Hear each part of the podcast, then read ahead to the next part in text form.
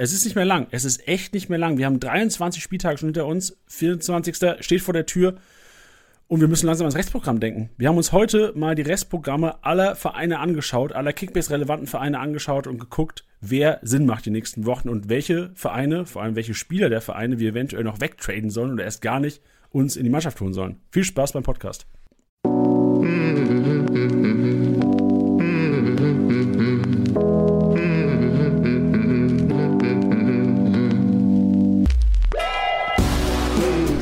Spieltagssieger wie Sieger, der Kickbase Podcast. Mit deinen Hosts Titti und Janni. Tag zusammen, Leute, was geht? Das ist wie Sieger, der Kickbase Podcast, powered by Tipwin. Schön, dass ihr mit am Start seid und direkt mal eine Besonderheit. Heute ist nicht Podcast wie jede Woche.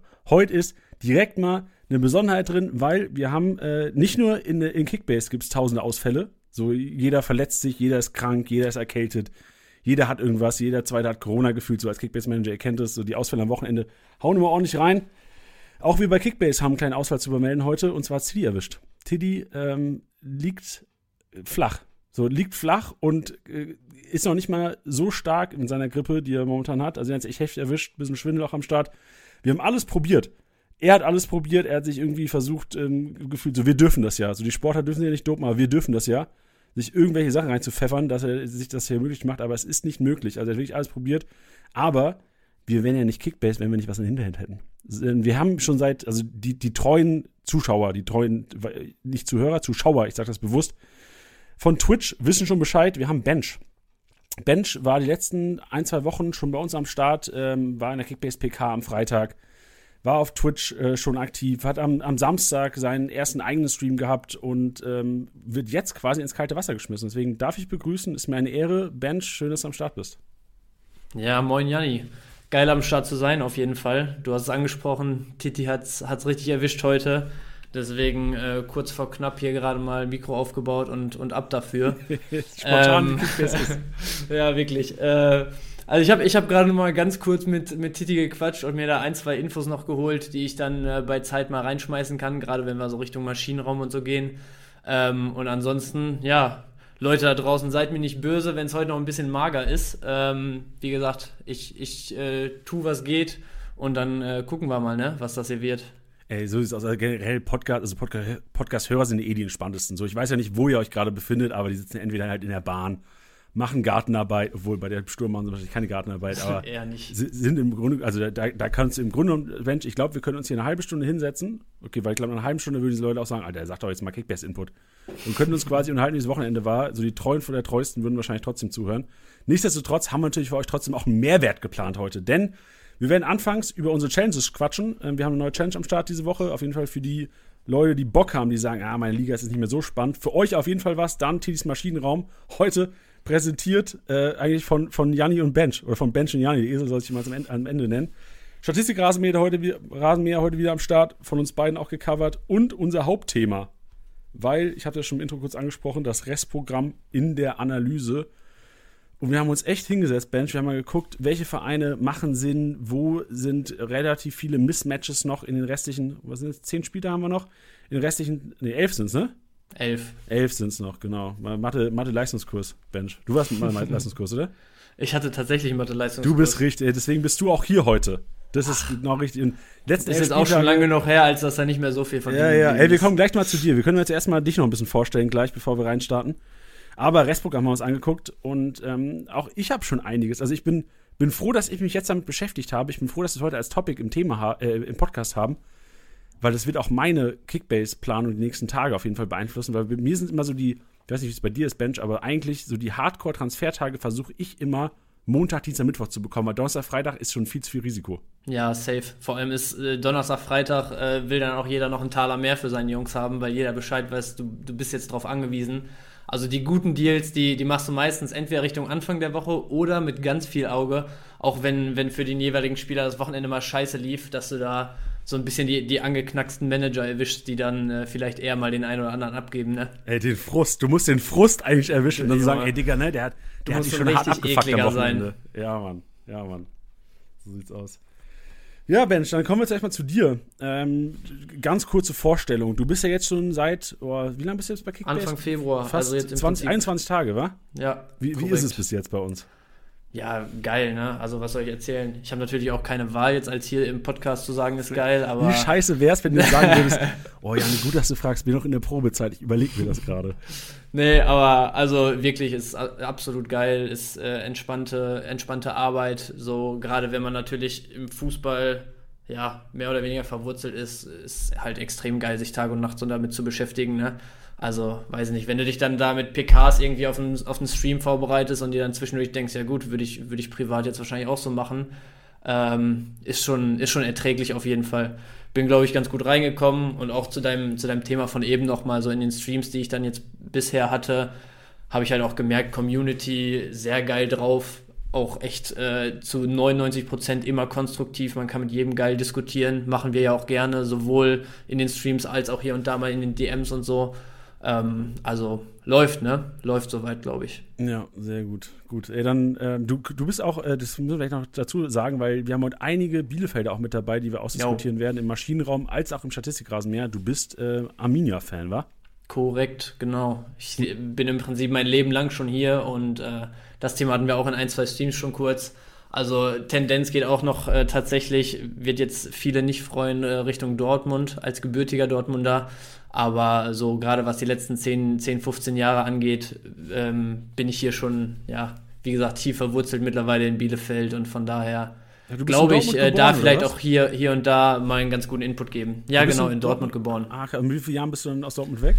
Boah, mit, mit zwei oder so, glaube ich. Also, so, also gar nur ganz Bezug. dunkle Erinnerungen, ja, ja. Aber Eltern dann Dortmund-Fans oder? Genau, ja, Eltern beide, Boah. daher kommt das natürlich dann auch, ne? Und gerade so in jungen Jahren dann schon auch sehr auf Dortmund gepolt gewesen. Gerade dann auch so diese Meisterjahre und so hier Champions League Malaga und sonst was natürlich extrem geil dann gewesen.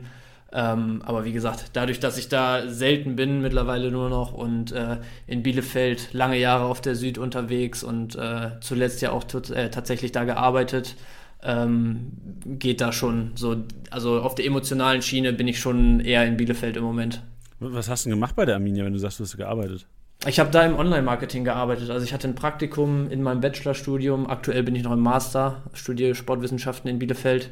Ähm, hatte im Bachelor, wie gesagt, ein Praktikum einfach im Club-Marketing. Also ne, einmal rundum sozusagen alles, was, was äh, Club-Marketing angeht und war dann jetzt zuletzt als Werkstudent im, im Online-Marketing äh, angestellt.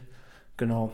Und dann hat sich die Kickbase-Geschichte ergeben und äh, ja, jetzt sitze ich hier, ne? So, jetzt kriegst du Fragen von mir gedrückt, weil ich bin ja primär Kickbase-Manager und will ja auch eigentlich Startelfs bekommen, so vor, vor Spielerabgabe, ne? Logisch. Wie gut sind deine Connections zu Arminia Bielefeld? So kannst du eine Startelf rausholen, so an, an einem Freitag vor 2030? Und die zweite Frage ist, jedes Social Media Team erstellt ja quasi immer am Spieltag diese Startelf Assets, ne, wo quasi Startelf gelistet ist. Weißt ja. du, wann das Social Media Team im Grunde Bescheid weiß, wie die Aufstellung steht? Boah, da muss ich jetzt aufpassen, was ich sage, ne? Also Startelf äh, am Spieltag früh bekommen, äh, ist schon mal nicht drin, glaube ich. Also ich glaube, da, da gehen auch die wenigsten das Risiko ein, wenn die wissen, was für, was für Kreise das zieht, damit irgendwas rauszurücken. Ähm, und äh, also ich weiß, wann die Social Media Teams oder wie es in Bielefeld ist äh, mit, den, mit den Startaufstellungen. Da ist es schon nochmal ein, Stückchen früher, als das dann veröffentlicht wird, die Stunde vor Spielbeginn. Aber extrem viel Luft ist da ehrlich gesagt auch nicht mehr. Also also äh, Trainer gibt im Grunde das Ding wahrscheinlich dann 90 Minuten vor, vor Spielbeginn irgendwie raus oder was? Ja, wie das da die einzelnen Trainer machen, keine Ahnung. Ich glaube, da hört man ja auch immer wieder, dass einzelne Spieler das schon am Vortag wissen, wenn der Trainer das schon reingibt. Andere kriegen das erst in der Kabine vom Spiel mit. Also da keine Ahnung. Aber wenn es tatsächlich dann ans Social Media Team geht und so, das, das sind äh, Minuten liegen da dazwischen, zwischen, zwischen äh, was weiß ich, allen möglichen Newsdiensten und äh, dem Social Media Team von Arminia jetzt in dem Fall. Wir sind weiter auf der Jagd. Wir sind weiter ja, auf ja. der Jagd. So, mein, meine Vision ist ja immer noch einfach, also das ist so weit weg die Kickbase-Version, aber im Grunde genommen wäre es, also ich weiß, dass wir es nicht beschaffen, weil es ja auch quasi so, ich glaube, in Thomas Müller äh, im Podcast hatten wir das mal, dass das ja auch äh, verfolgt, also du, das ist rechtlich nicht äh, in Ordnung, ja, so diese, diese Insider-Info-Weitergabe. Ja. Aber Best Case wäre eigentlich, dass wir äh, freitags in der Kickbase-Pressekonferenz einfach nur die, äh, die Startelf 18 Aufstellungen. Genau, wir müssen einfach nur die Aufstellung präsentieren und gar nicht mehr diskutieren. So, der Chat ist Dann, komplett dann ruhig. hast du auch fünf Minuten einfach Podcast. Ey, genau, ja, richtig. Aber das wäre der meistgehörteste Podcast Deutschlands wahrscheinlich, wenn wir einfach Ja. am Freitag fünf Minuten lang einfach Aufstellung vorlesen würden. Aber ich glaube, das ist schon, das ist schon sehr visionär von dir auf jeden Fall. Aber ja, viel, vielleicht hier und hier und da kriegt man äh, vielleicht äh, über ein, zwei Ecken mal eine Tendenz generell, was, ob es jetzt irgendwie vor der Saison dann irgendwie mit Kaderplanung oder so oder äh, was weiß ich, jetzt Beispiel irgendwie Bello oder so, dass man da vielleicht mal irgendwo eine Info kriegt, ob da wirklich was dran sein könnte oder nicht. Aber wie gesagt, A müssen da die Leute aufpassen, was sie sagen und B äh, will man da natürlich auch keinem irgendwie sonst was Ja. mit irgendwelchen Infos, die man weitergibt, ne? Dann ganz kurzer Aufruf noch, weil wir doch eine gewisse Reichweite haben. Wenn irgendjemand da draußen, gerade bei irgendeinem Fußballverein in der Bundesliga gerade tätig ist und sagt, oh, ich höre eh auf im Sommer und ich könnte mir vielleicht, also mit, mit ein bisschen Schmiergeld würde ich Startelfs leaken, schreibt uns. Direkt. Schreibt uns direkt, wir sind offen und äh, ich glaube, finanziell machen wir das, wenn wir es nicht selbst stemmen können, durch die Kickbase-Community auf jeden Fall möglich. Gut, ähm, was wir auch möglich gemacht haben, Bench, sind Challenges. Denn wir haben seit Yes. äh, einiger Zeit schon den Challenge-Modus am, Modus am Start und ähm, neben der Championship gibt es natürlich auch, auf die wir gleich noch eingehen werden, weil das Auto wurde announced. Ihr wisst inzwischen, welches Auto ihr als Saisonpreis gewinnen könnt. Und wenn auch nicht, dann spätestens jetzt einmal auf die Base, Leute. Genau, richtig. Aber wir, wir, wir quatschen gleich noch drüber. Ähm, Haben wir die EA Sports FIFA 22 Challenge wieder am Start mit dem Player of the Month von Januar. Und das ist kein geringerer als Thomas Müller. Und der Kollege ist fixiert in eurer Startelf. Schaut gerne in die Shownotes rein. Link klicken oder auch gerne innerhalb der App auf euren Liganamen klicken, dann den Kickbase Challenge Modus auswählen und die EA Sports FIFA 22 Challenge beitreten. Und das Geilste ist eigentlich an dieser Challenge, also natürlich, dass du um Thomas Müller rumbauen musst, ist schon mal ganz geil, so, ganz geiles Feature, aber das Geilste ist eigentlich der Preis. So, ähm, es gibt zu gewinnen für den Platz 1 signiertes Trikot deiner Wahl. Wirklich, also wenn ich sage signiertes Trikot, komplette Mannschaft unterschrieben, deiner Wahl kannst du dir aussuchen mit FIFA 22 und noch, du kennst das Bench bestimmt, wenn die, die Spieler auf Instagram oder sowas immer ihre, diese Ihre FIFA-Inform-Karten ja, so in die Kamera halten. So ein Ding kriegst du von Thomas Müller. Also ich hätte Bock, ich bin immer noch pisst, dass wir als Kickbase-Mitarbeiter nicht mitmachen dürfen. Ja, vielleicht laufe ich da noch ein bisschen unter dem Radar, dann stellen wir zusammen fürs Wochenende auf. Okay. du, okay. Ja. Ähm, was, wir leider auch nicht gewinnen können, ich habe schon kurz angesprochen, äh, den Mini Cooper SE. Und äh, sieht erstmal richtig fett aus. Komplett Kickbase schwarz das Auto im Grunde genommen. Und das könnt ihr gewinnen. Das ist jetzt kein Joke, ne? Und ihr, müsst echt dafür nichts machen. Ihr müsst nichts machen, außer eine Elf aufstellen am Wochenende. Wer noch nicht in der Championship ist, erstmal selbst schuld. Und zum Zweiten rein da. Also jetzt auch in den Shownotes auf jeden Fall der Link oder derselbe Weg. Liganame klicken, Kickbase Challenge Modus auswählen und dann rein in die Championship und im Kampf um den Mini Cooper SE die komplette Kickbase Community ausschalten. Wie läuft's, wie läuft's denn bei dir in der Championship Bench? Boah, also ich muss da erstmal einen kleinen Fauxpas gestehen, weil ich äh, letztens mal da so meine ganzen, meinen ganzen Challenge-Reiter ein bisschen ausgemistet hatte. Und dann äh, hast du natürlich so mit der Swipe-Funktion, dass du die ganzen da, die ganzen alten Challenges da rausschmeißen kannst. Und äh, ja, die meisten werden es sich jetzt schon denken, bei mir war die Championship dabei. Hast du nicht gemacht, Digga. Hast Habe ich du nicht gemacht. gemacht. Ja, doch. Aber warst Ja, du so schlecht, shame dass es nicht schlimm ist oder warst du so gut, dass es richtig ärgerlich Also, ist? ey, ich brauche ja jetzt hier nicht lügen, ne? Ich war jetzt nicht äh, irgendwie komplett oben dran oder so. Also, ich glaube, du bist ja sehr gut unterwegs dieses Jahr. In den Sphären habe ich mich da nicht bewegt. Ähm, aber es waren schon so zwei, drei Spieltage, wo du irgendwo so bei 1,7, 1,8 aufwärts warst oder so, waren schon drin. Ähm, aber ich sag euch was, ich habe den nämlich einfach äh, vor, den, vor den drei, vier Wochen wieder neu angefangen und es ist ja immer noch alles drin, ne? Am Ende des Tages brauchst du fünf gute Spieltage, von daher, selbst wenn ihr jetzt noch nicht am Start seid und auch wenn ihr in drei, vier Wochen noch nicht am Start seid und das hier aus welchen Gründen auch immer hören solltet, ähm, ja, rein da, ne? Also da ist jederzeit was drin, solange ihr nicht am, am 30. oder am 30. sogar auch noch, aber solange ihr nicht noch später auf die Idee kommt. Ähm, von daher, ja, Ist richtig. rein Und da, vor- wie gesagt. Äh, Und vor allem, du siehst ja auch gerade an diesem Spieltag, du siehst, dass Dortmund, Leipzig, Bayern, also Dortmund, Leipzig über die 2000 sogar geknackt, 2000 Teampunkte, Bayern fast die 2000 Teampunkte geknackt. Also da, da ist so viel möglich und es haben auch in der Championship selbst mehrere Leute die 2000 geknackt und wenn du einen 2000er knackst, du musst nur zwei, drei 2000er knacken, deine Chance aufs Auto ist real. Also momentan der Erste hat es bis jetzt geschafft, einmal ein 2000er zu knacken und das ist momentan möglich, vor allem der Podcast ist so relevant, weil auch da, wir besprechen das Restprogramm, es wird noch Mismatches geben in dieser Saison. Es wird einige Mismatches geben und auch mehrere Mismatches an einem Spieltag, was ja enorm geil für die Championship ist, weil du kannst aus allen Spielen, es gibt keinen Transfermarkt, du kannst aus allen Spielen auswählen, du hast 52 Millionen zur Verfügung, maximal drei Spieler pro Team, aufstellen, Mini Cooper SE gewinnen und dann durch, in ganz Deutschland protzen mit dem Ding. Obwohl, protzt man mit Mini Cooper SE, man sieht einfach eher, glaube ich, elegant und geil aus damit. Ja, ich, aber ich glaube, so in, in ganz schwarz ist schon, ist schon Schmacko auf jeden Fall. Ja. Also da kann man mit arbeiten. Und wer will, kann auch gerne von mir selbst gemalten Kickbase-Stern reingekratzt mit dem Autoschlüssel an, auf die Heckscheibe, wer will, kriegt er. Ja, Leute und äh, treue Zuschauer, von denen Janni eben gesprochen hat, äh, die kennen es von Twitch, ne? Den, den überragenden Janni-Emote. Oh, äh, vielleicht, vielleicht kritzelt er da auch noch mal ein bisschen drauf los. Junge, der ist so wild, ey. Der ist echt wild. Das wäre ja. geil. Da, damit könntest du dich wirklich, könntest du wirklich protzen, wenn du unterwegs ja, bist. Richtig. wow.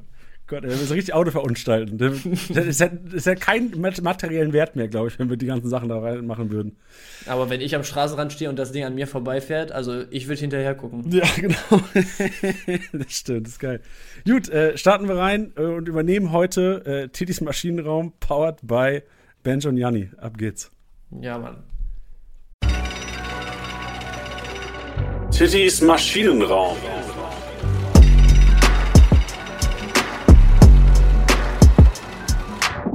Jo, da sind wir Leute im Maschinenraum angekommen. Ölt euch ein ähm, und lasst euch massieren, Freunde, von uns. Verbal. Äh, heute Maschinen und äh, Bench hast du angesprochen. Du hast mit Tilly gequatscht, wa? Hat, hat ja, aber auch, ich hatte. Hat er dir ein paar Maschinen äh, reingelegt heute in den Korb? Er hat mir, er hat mir ein paar äh, Maschinen zugespielt noch. Ähm, und reinstarten würde ich direkt einfach mal als Bielefelder mit Patrick Wimmer. Ne?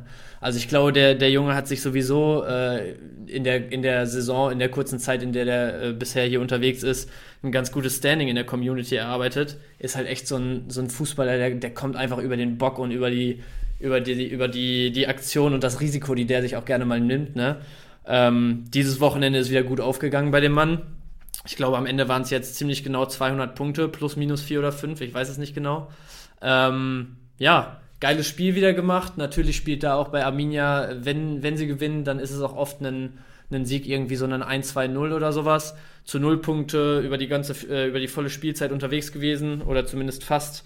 Äh, spielt er in die Punkte mit rein, aber äh, im Großen und Ganzen, glaube ich, wieder eine absolut kranke Vorstellung von dem Jungen wenn du überlegst, an Rohpunkten ist das schon einiges. Ne? Vorlage, Mittelfeldspieler, lass es mal irgendwie gerundet 70, 80, 90 Punkte mit den Aktionen sein, äh, die zur Vorlage geführt haben.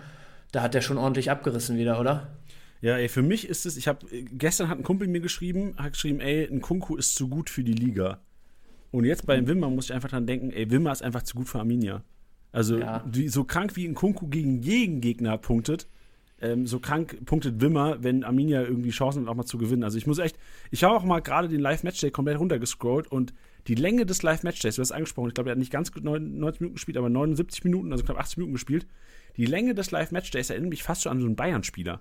So von seiner, ja. wirklich, das ist im Grunde genommen so ein fast, also Kimmich vielleicht noch nicht ganz, aber so von der Länge her ist es einer, also er hat so viele Ballaktionen und vor allem auch in der gegnerischen Hälfte, dass sich einfach lohnt. Und ich ja. glaube, also Patrick Wimmer stellst du wahrscheinlich gegen ganz, ganz wenige Gegner nur nicht auf. So selbst, ich weiß nicht, wie, wie würdest du es einschätzen, schätzen, Bench, selbst gegen, gegen, weiß nicht, Bayern jetzt vielleicht, wohl, wahrscheinlich auch gegen die Bayern. Würdest du, würdest du Wimmer gegen irgendjemanden unten lassen?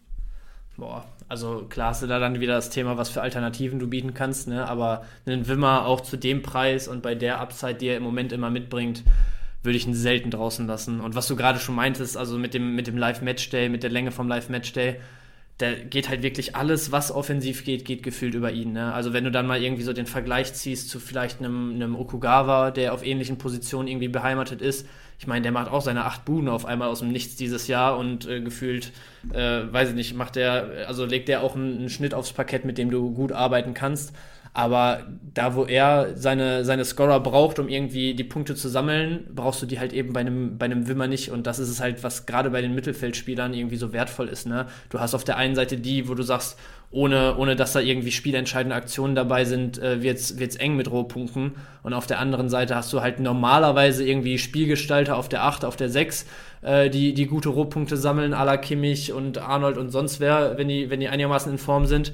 Und auf der anderen Seite hast du halt mit Wimmer einen von wenigen, wenn ich jetzt mal so kurz überlege, fällt mir jetzt keiner direkt ein, die halt eigentlich noch offensiver und noch mehr in diesen Risiko 1 gegen 1 behafteten ja, äh, Situationen mehr zu Hause sind und trotzdem solche Rohpunkte immer sammeln. Ne? Und was du gerade sagtest, gerade gerade bei einer Mannschaft wie Arminia, wo du auch mal einen Spieltag irgendwie mit 500, 600 Teampunkten äh, vom Platz gehst, also das ist schon beachtlich, was der da, was der da abreißt. Ey, was mir bei mir auch aufgefallen sind, äh, ist, ist erstmal, dass Ramos vor Pieper gespielt hat, fand ich erstaunlich am Wochenende.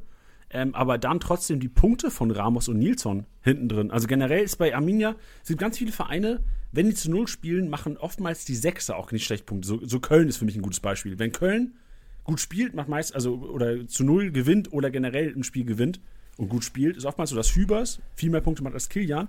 Und dass die Sechser, also äh, Schanski hat man den Wochenende auch wieder gesehen, die punkten krank. Und bei Arminia ja. ist es immer so, dass ich finde, die Sechser-Punkten gar nicht so krass, also die wahrscheinlich dann eher die Räume zulaufen. Ich weiß ja nicht, wie, wie, wie Arminia so komplett gegen den Ball spielt, da wirst du mir vielleicht noch was, was zu sagen können.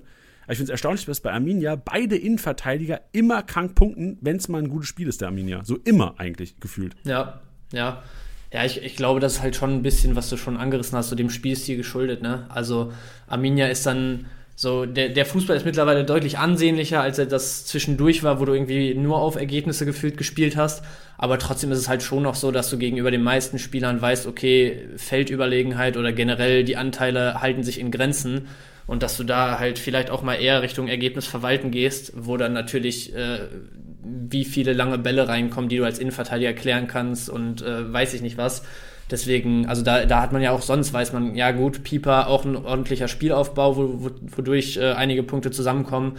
Aber das ist halt auch so ein Punkt, wodurch das zustande kommt, dass dieses Jahr ja gesagt wird, Nilsson ist immer mal wieder ein guter Lückenfüller, weil der dann halt auch einfach seine Klärungsaktion hinten drin bekommt, mit Ball vielleicht gar nicht so, so gute Punkte macht, aber als Spieler bei Arminia mit dem System und der Spielidee kommst du halt als, als Innenverteidiger einfach oft in die Situation, Zweikämpfe defensiv zu führen und dann kriegst du halt mal plus fünf geklärt, äh, x-mal im Spiel, wo jetzt Beispiel Köln vielleicht eher dann so ein bisschen der Blick jetzt einfach subjektiv wahrgenommen darauf liegt, dass sie sagen, ja, okay, wir versuchen trotzdem dem Gegner irgendwie noch ein bisschen mehr unser Spiel aufzudrücken. Ähm, wo dann natürlich die Sechser mit jetzt Özcan äh, Skiri, was du angesprochen hast, durch Aktionen mit Ball äh, vielleicht eher noch Punkte sammeln. Ich meine, es ist, das kommt auch nicht von ungefähr, dass ein Pritel so einen Standing mittlerweile in Bielefeld hat, wo man auch weiß, der reist Kilometer ohne Ende ab. Also sowohl erste als auch zweite Liga bewegt der sich, glaube ich, grundsätzlich unter den Top 5 der, der Läufer an den, an den Wochenenden, wenn er durchspielt oder wenn er überhaupt spielt. Ist ja im Moment auch so ein bisschen außen vor, wegen Verletzungen, Krankheit, sonst was ähm, dass, dass der im Prinzip einfach nur als, als Zerstörer jetzt mal, also soll nicht böse oder irgendwie abfällig klingen, aber das ist im Prinzip einfach ein Vorstopper, der da für die Klärungsaktion sorgt. Und das ist es halt, wo, wo bei Bielefeld dann oft auch so irgendwie das Augenmerk drauf liegt, dass du das Spiel der Gegner versuchst zu stören und vielleicht gar nicht mal so sehr wie jetzt gegenübergestellt mit, mit Skiri Özcan äh, versuchst irgendwie dein Spiel durchzubringen. Gut, dann wissen wir auch jetzt genau Bescheid, warum die Arminia äh, so erfolgreich spielt, warum äh, Ramos und Nielsen so gut punkten. Hast du noch eine weitere Maschine für uns? Ja, ich habe äh, tatsächlich von Titi noch Nils Petersen bekommen. Boah, kann ich erstmal, dass er gespielt hat, einfach, ne? Also hat, hat glaube ich, haben, glaube ich, die wenigsten mitgerechnet, gerade weil Höhler ja auch echt so einfach fürs Freiburger Spiel dieses Jahr schon wichtig ist und das wahrscheinlich die Alternative gewesen wäre. Oder Demirovic, der natürlich im Moment wieder, wieder echt zu, zu guter Form gefunden hat, eigentlich. Ähm, zu Petersen, ich, ich gehe mal kurz in den Chat, hieß es auch einfach nur Nils Petersen, weil geiler Typ. Und ich glaube, das ist ja auch so ein bisschen der Charakter, die die Kategorie so, so ja, Titi ja, hat. Ne? Einfach mal, ja genau, einfach mal reinnehmen, wo man gerade Bock drauf hat und wo man sich denkt, Junge, damit zum Beispiel hätte jetzt kein Mensch gerechnet. Da hätte schon in, mit der Aufstellung niemand gerechnet. Dann netzt er natürlich auch direkt wieder, ne? Ich glaube, ja, hier 141 Punkte waren es am Ende ja, also ich, ich glaube, die Leute, die mit Petersen dieses Wochenende gegangen sind, ähm, ja, weiß ich nicht. Also mit denen würde ich gerne mal quatschen, was sie sich dabei gedacht haben. Also ich glaube, die ähm, sagen dir wahrscheinlich alle, ah ja, äh, weil Haaland nicht gespielt hat, habe ich ihn aufgestellt, weil ich dachte, er kommt ja. rein. So, das wird die ja. Hauptantwort sein wahrscheinlich. Ja, es können eigentlich nur solche Geschichten sein. Also, ja, also ich kann da nur mitgehen, absolut geiler Typ, sowieso eine Legende, ne? Ich meine, der ist jetzt auch schon gefühlt Ewigkeiten in der Bundesliga unterwegs und äh, hat da, ob durch Interviews hier und da und bestimmte Aussagen oder einfach auch durch sein Spiel und durch diese Kaltschnäuzigkeit, wenn der als gefühlt bester Joker der Liga seit Jahren von der Bank kommt, äh, was der da so ins, ins Spiel bringt, das ist schon, das ist schon überragend. Auf der anderen Seite aber, also ich, ich will da überhaupt nichts schmälern, aber äh, wenn wir natürlich immer dabei sind, so was, wie sieht das für die nächsten Wochen aus, ähm, wäre ich, glaube ich, vorsichtig damit, was man einem Petersen oder was man generell ähm, da jetzt irgendwie die nächsten Wochen erwartet, weil ich glaube schon, dass Höhler und Dimirovic ähm, als Alternativen zu, also auf der Position jetzt eine sehr gute Serie liefern, beziehungsweise Dimirovic halt jetzt wieder echt ganz gut in Form gekommen ist. Und ich glaube auch, dass, dass die da ähm, ja, langfristig oder beziehungsweise mittelfristig, es sei denn, Petersen bombt da jetzt wie, wie sonst was die nächsten Wochen, dass sie da schon die Nase wieder vorn haben werden. Boah, also, also bei Höhler kann ich mir gut vorstellen, bei Demirovic wäre ich mir gar nicht so sicher. Ich glaube, Streich ist ja auch einer, der wirklich arg nach Trainingsleistung entscheidet. Und äh, also ich kann mir schon vorstellen, dass Petersen jetzt, wenn er die Bude macht, 75 Minuten gut spielt, gut tankt und sicherlich ja, ja. auch im Spiel jetzt gegen die Hertaner eine wichtige Rolle spielen würde nächsten Wochenende kann ich mir vorstellen, dass der für die Mühle startet. Äh, und bei Jong, ähm, der ja dann eher die Zähne gemacht hat, auf der Höhler sonst gespielt hätte, da kommen wir nachher auf jeden Fall nochmal zu, weil der ist im Statistikrasenmäher in einer Kategorie drin, die mich auch eher erstaunt, wo ich sage, okay, krass, das hätte ich von Jong nicht gedacht, war wohl ein sehr aktiver Zehner im Spiel. Also ich glaube, äh, Bench, die Diskussion müssen wir nachher auf jeden Fall nochmal führen, wie wir äh, eventuell Spielzeit von Jong, Pedersen, äh, Höhler und Demirovic aussehen am nächsten Wochenende. Greifen wir nochmal auf. Spätestens ja auch in der PK am Freitag. Ja, ja, Gut, dann lass mal, äh, das Gras ganz schön lang. Das Gras ist lang, lass mal Rasen mähen. Ja, lass mal. Der Statistikrasenmäher.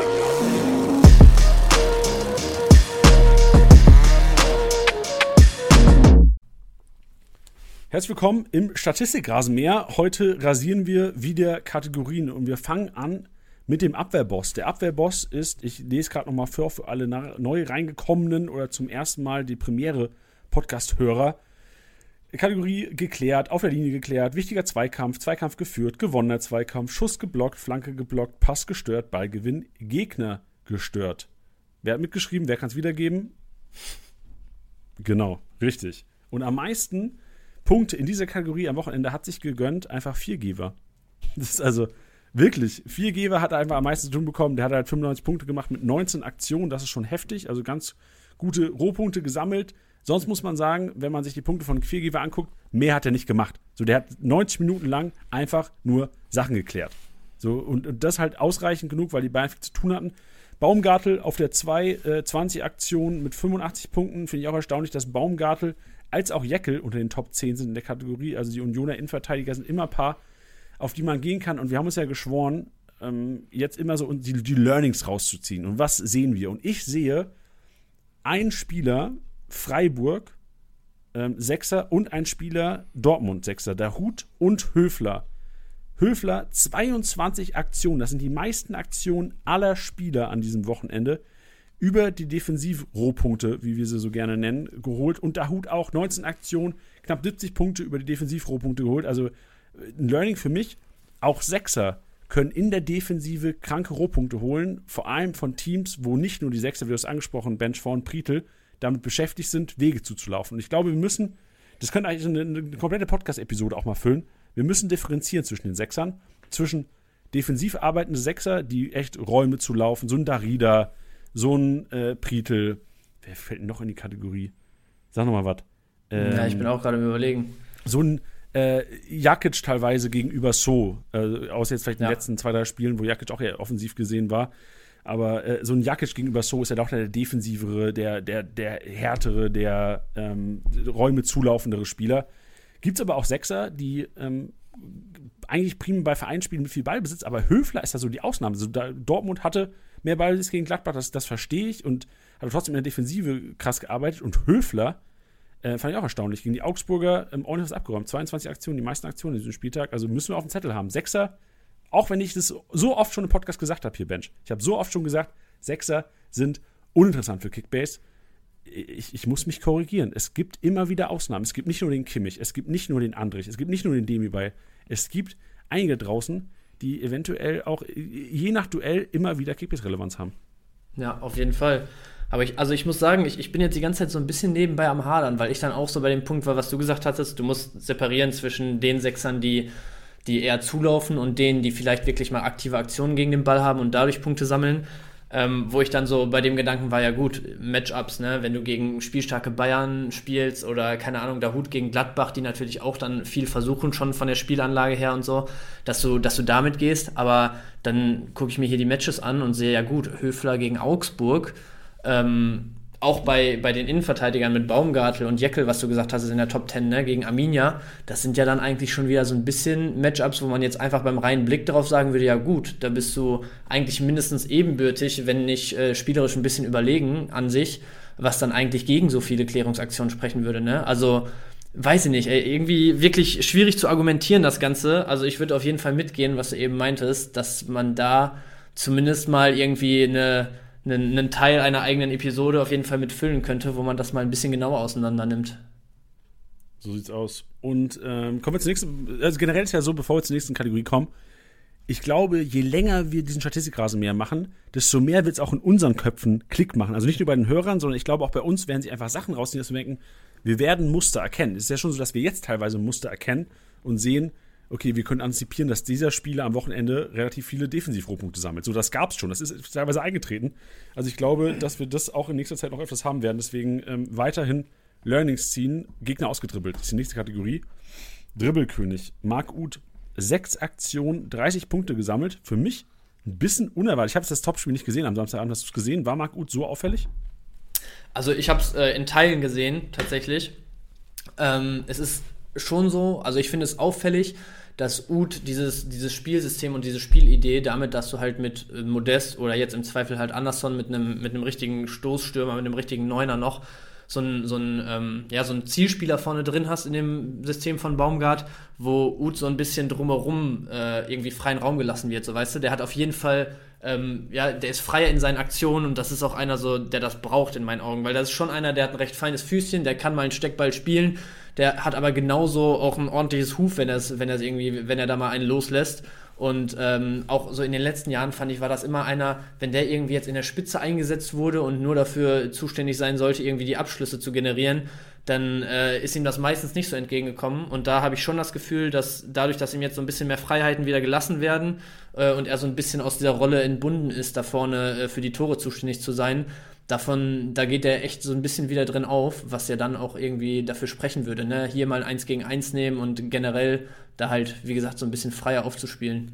Ja, was ich bei Marc Uth nicht checke, so ich habe mir sein, Live, sein, sein Spielerprofil auch mal angeschaut, das ist eigentlich, das sieht echt miserabel aus teilweise. Jedes Mal ohne Torbeteiligung, eigentlich keinen grünen Balken und jetzt liegt er bei einem 1-0 der Kölner Klasse, hat 0 Bonus dabei, aber das sind 10 oder 20 Punkte, je nachdem wie er realtaktisch gespielt hat. 160 Punkte aufs Parkett und punktet einfach kranke Rohpunkte. Und ich check nicht, also du hast ja gerade gesagt, jetzt in Kürze, war das so anders am Samstagabend als bei den Kölner Spielen davor? Also nur falls du jetzt darüber was sagen kannst, überhaupt, wenn du. Ja, also so viel kann ich da jetzt ehrlich gesagt, gesagt nicht drüber sagen, aber also mein Eindruck war schon so, dass das eigentlich die letzten Wochen so in die Richtung ging wenn man sich anguckt, ja gut, hier 64 Minuten gegen Freiburg mit 95 Punkten ohne Torbeteiligung, auch schon recht ordentlich. Aber davor sind ja zwei, drei Dinger echt, also schon krasse Schwankungen und vor allem auch krasse Ausreißer nach unten. Hätte ich jetzt gar nicht mal so gedacht, äh, bevor ich mir das gerade hier nochmal angeguckt habe. Ähm, aber also ich weiß es nicht. Auf der anderen Seite ist Ud natürlich auch so einer, also der, der reißt jetzt keine Mannschaft mit, ne? Wenn es dann mal nicht besonders läuft. Ich glaube, eine von den eher schlechteren Leistungen war jetzt zum Beispiel das 2-2 gegen Bochum zuletzt. Da kam es zwar auch nur von der Bank, ist dann aber auch mit minus 20 oder so wieder runtergegangen. So, dann reißt er das Ruder halt auch nicht rum, ne? Also, wenn es nicht läuft, dann ist ein Ut jetzt auch keiner, der dann trotzdem seine 50, 60 Rohpunkte oder sowas macht. Ähm, ich glaube, das, das kann halt auch teilweise damit zusammenhängen. Aber das ist also gerade jetzt am Wochenende hat man es halt gesehen, wenn es dann äh, vom Spiel her nach, nach Plan von Köln läuft, dann ist das, glaube ich, einer, mit dem man auf jeden Fall rechnen kann. Und gerade wenn man dann wieder so in die Richtung guckt, ne, was, was ist in den Ligen verfügbar, wo kommt man vielleicht noch ran, könnte ich mir vorstellen, dass ein Ut jemand ist, der irgendwie nicht, nicht ganz so fest angebunden ist bei den Leuten, wo man vielleicht noch was rausholen könnte und dann äh, mit Blick auf einzelne Matchups, wo man sagt, ja, okay, da, da könnte Köln dem Spiel seinen Stempel aufdrücken, dass man da vielleicht mal auch für einen Ut gehen könnte. Ja. Ja, was mir noch aufgefallen ist, dass wir in den Top 10 keine Dortmunder, keine Leipziger und nur ein Bayern-Spieler mit Serge Gnabry auf der 8 mit drei Aktionen haben, zeigt für mich auch mal wieder, dass, okay, das ist vielleicht ein bisschen zu vorgegriffen mit den Gladbachern jetzt, dass ich sage Mismatch, aber dass wir so Mismatches haben wie Leipzig-Hertha, Bayern äh, führt und jetzt nach dem 6-0 kann man ja fast sagen, es war ein Mismatch aus Kickbase-Sicht auf jeden Fall schon mal. Gladbach in Dortmund wo die Spieler gar nicht in Duelle gehen müssen, wo man plus fünf ausgedrückt eventuell hätte gehen können, weil du gar keine 1 gegen 1 Duelle so sehr brauchst, weil du quasi den Gegner tot spielen kannst. Du weißt, was ich meine, Bench. Ja, ja, auf jeden Fall. Aber was, was, ja, sorry, ganz kurz Reinwurf noch dazu. So, aus Kickbase-Sicht ist es gar nicht so interessant, weil dann sammelst du halt die Rohpunkte über deine Pässe der gegnerischen Hälfte.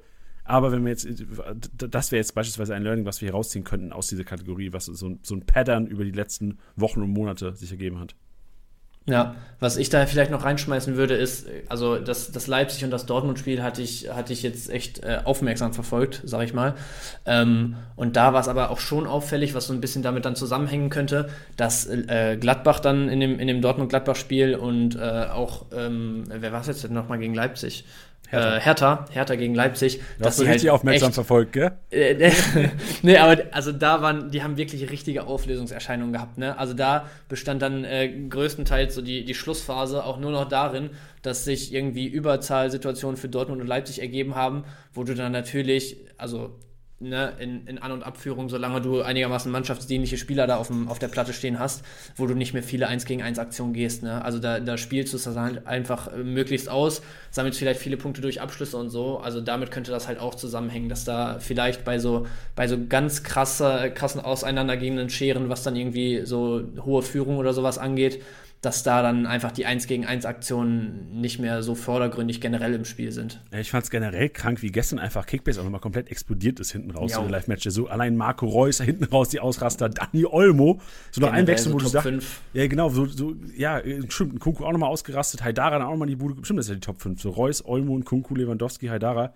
Ja. Komplett ausgerastet. Gerade die letzten 10 Minuten vom Spiel hast du gedacht, so, Alter, manche Manager haben so gefühlt 50% ihrer kompletten Punkte in äh, 10 Minuten gemacht am Wochenende. Ja, ja. So, also komplett ausgerastet. Ähm, fand ich. Fand ich mal wieder mega. War ein kranker Kickbase-Spieltag. Ich glaube, Samstagabend haben manche gedacht, es wird auf keinen Fall mein Spieltag. Und Sonntag mhm. haben, sie, haben sie von oben gegrüßt. Ja. Also Grüße an alle Spieltagssieger da draußen. Ja, gerade, der Sonntag war wirklich ganz wild. Ne? Auch so, ein, so ein Reus, der dann auf die 500 schon zugeht. Ich will nicht wissen, wie viele Leute da bei dem Elver dann dachten, wieso macht ihr den Elver nicht? Warum? Ja. Ich bin der Reus-Besitzer. Ich war piss, Digga. Ich war echt. das glaube ich so, dir. Digga, du, du, bist halt auch dann piss. Also, äh, äh, du musst halt sagen, ich bin sau happy mit 492 Punkten. So, ich bin ja. mega zufrieden, aber ich denke mir, Marco Reus, Alter, die letzten zehn Jahre deiner Karriere hättest du den, hättest du den Schaden ins Gesicht gespuckt, hättest gesagt, Digga, du hättest natürlich nicht gemacht, aber du hättest gesagt, ey, gib mir diesen scheiß Ball, das ist mein Spiel, ich habe zwei Buden, drei Vorlagen, ich will ja. das sechste Ding auch noch reinmachen, ich will den Rekord für die Ewigkeit. Na, ich muss zugeben, bei mir hat mein, mein also in der privaten Kickbase-Liga hat mein größter Konkurrent Reus, deswegen war ich dann fein damit. Du bist ja richtig scheiße da, gelaunt da, heute. bitte? Du musst ja richtig scheiße gelaunt sein heute. Nee, weil ich habe. Ah, du also Olmo ich, hatte, hatte noch ein kleines Pölsterchen und äh, habe dann auf Leipzig gehofft und habe äh, Olmo und einen Kunku aufgestellt. Boah. Und äh, von daher, da, da ging es dann nochmal ordentlich rund gestern Abend. Also, was du eben meintest, so der Sonntag diese Woche, ich glaube, da ging es in einigen Ligen nochmal richtig zur Sache. Ey, bei uns in der Office-Liga, auch wenn das eigentlich jetzt gar nicht hier kurz reinpasst in Scheiße aber ich mach's kurz. Ich dachte wirklich, ich hol das Ding. So, ich hatte ja, ich, ich hatte einen richtig scheiß Spieltag bis Samstag. Ich hatte einen richtig scheiß Spieltag. Ich hatte mit lass mich kurz rechnen, eins, zwei, drei, vier, mit vier Spielern hatte ich 80 Punkte nach Samstag. Das ist solide. Ey, und ich war letzter halt. Wir sind zwölf Leute, ich war echt letzter und dachte halt, jo, komm, Alter. Ich, ich habe halt echt geguckt, ich, ich habe, mein Ziel war nur noch, ich will nicht noch mehr Boden verlieren zum ersten, zu mhm. Elisa. Mhm. Grüße nach Frankfurt. Und dann kommt Marco Reus um die Ecke und brezelt mir da 500 Punkte rein. Äh, Soboschlei macht noch einen Huni, Guerrero macht einen Huni. Ähm, wen haben wir, haben wir noch? Äh, oh, Skiri hatte ich Samstagabend noch. Ah, dann habe ich gelogen. Samstagabend waren es dann doch mehr Punkte. Samstagabend waren es dann 280 mit, mit fünf Spielern. Aber brezelt mir was hin und ich bin vorne, so am, am, am Sonntag, so kurz vor Schluss. Und dann kommt, wird Dani Olmo eingewechselt. Und der Kollege war wirklich, der, der, Kollege mit Dani Olmo Einwechslung war gefühlt so 80 Punkte hinter mir. Ich dachte so, ja gut, okay, 80 Punkte, Olmo, das ist unrealistisch, dass er das holt. Das ist unrealistisch, ja. dass er jetzt holt. Da dachte ich so, okay, oh fuck, ey, Herr, da komm schon. Und dann holt er einfach 300 Punkte und äh, zerberste mich komplett.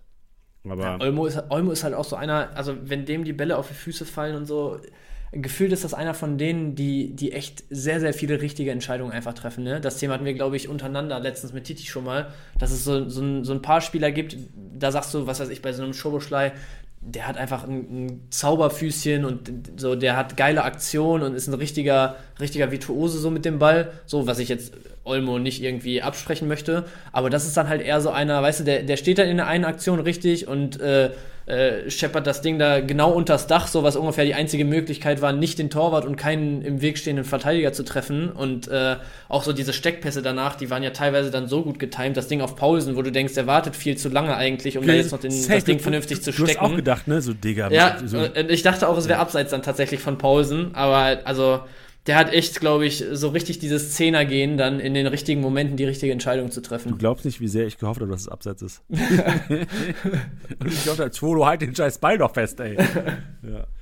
Machst du nix. Machen wir weiter äh, mit Torhungrig. Und Torhungrig ist die Kategorie, wo wir die Torschüsse festhalten. Und Robert Lewandowski mal wieder die Nummer 1 mit sieben Torschüssen, äh, 70 Punkte so geholt, brauchen wir nicht drüber diskutieren. Aber die Besonderheit, die ich vorhin schon angeteased habe, Jong auf der 5 Jong wird er, glaube ich, ausgesprochen. Ich habe ihn schon wieder falsch ausgesprochen. So die Leute, das ist so der Running Gag bei Sky. Wir machen ja einmal in der Woche die Produktion, äh, wer wird MVP. Und ähm, ich, ich, weigere mich immer, über Jong zu sprechen, weil ich immer Jong sage.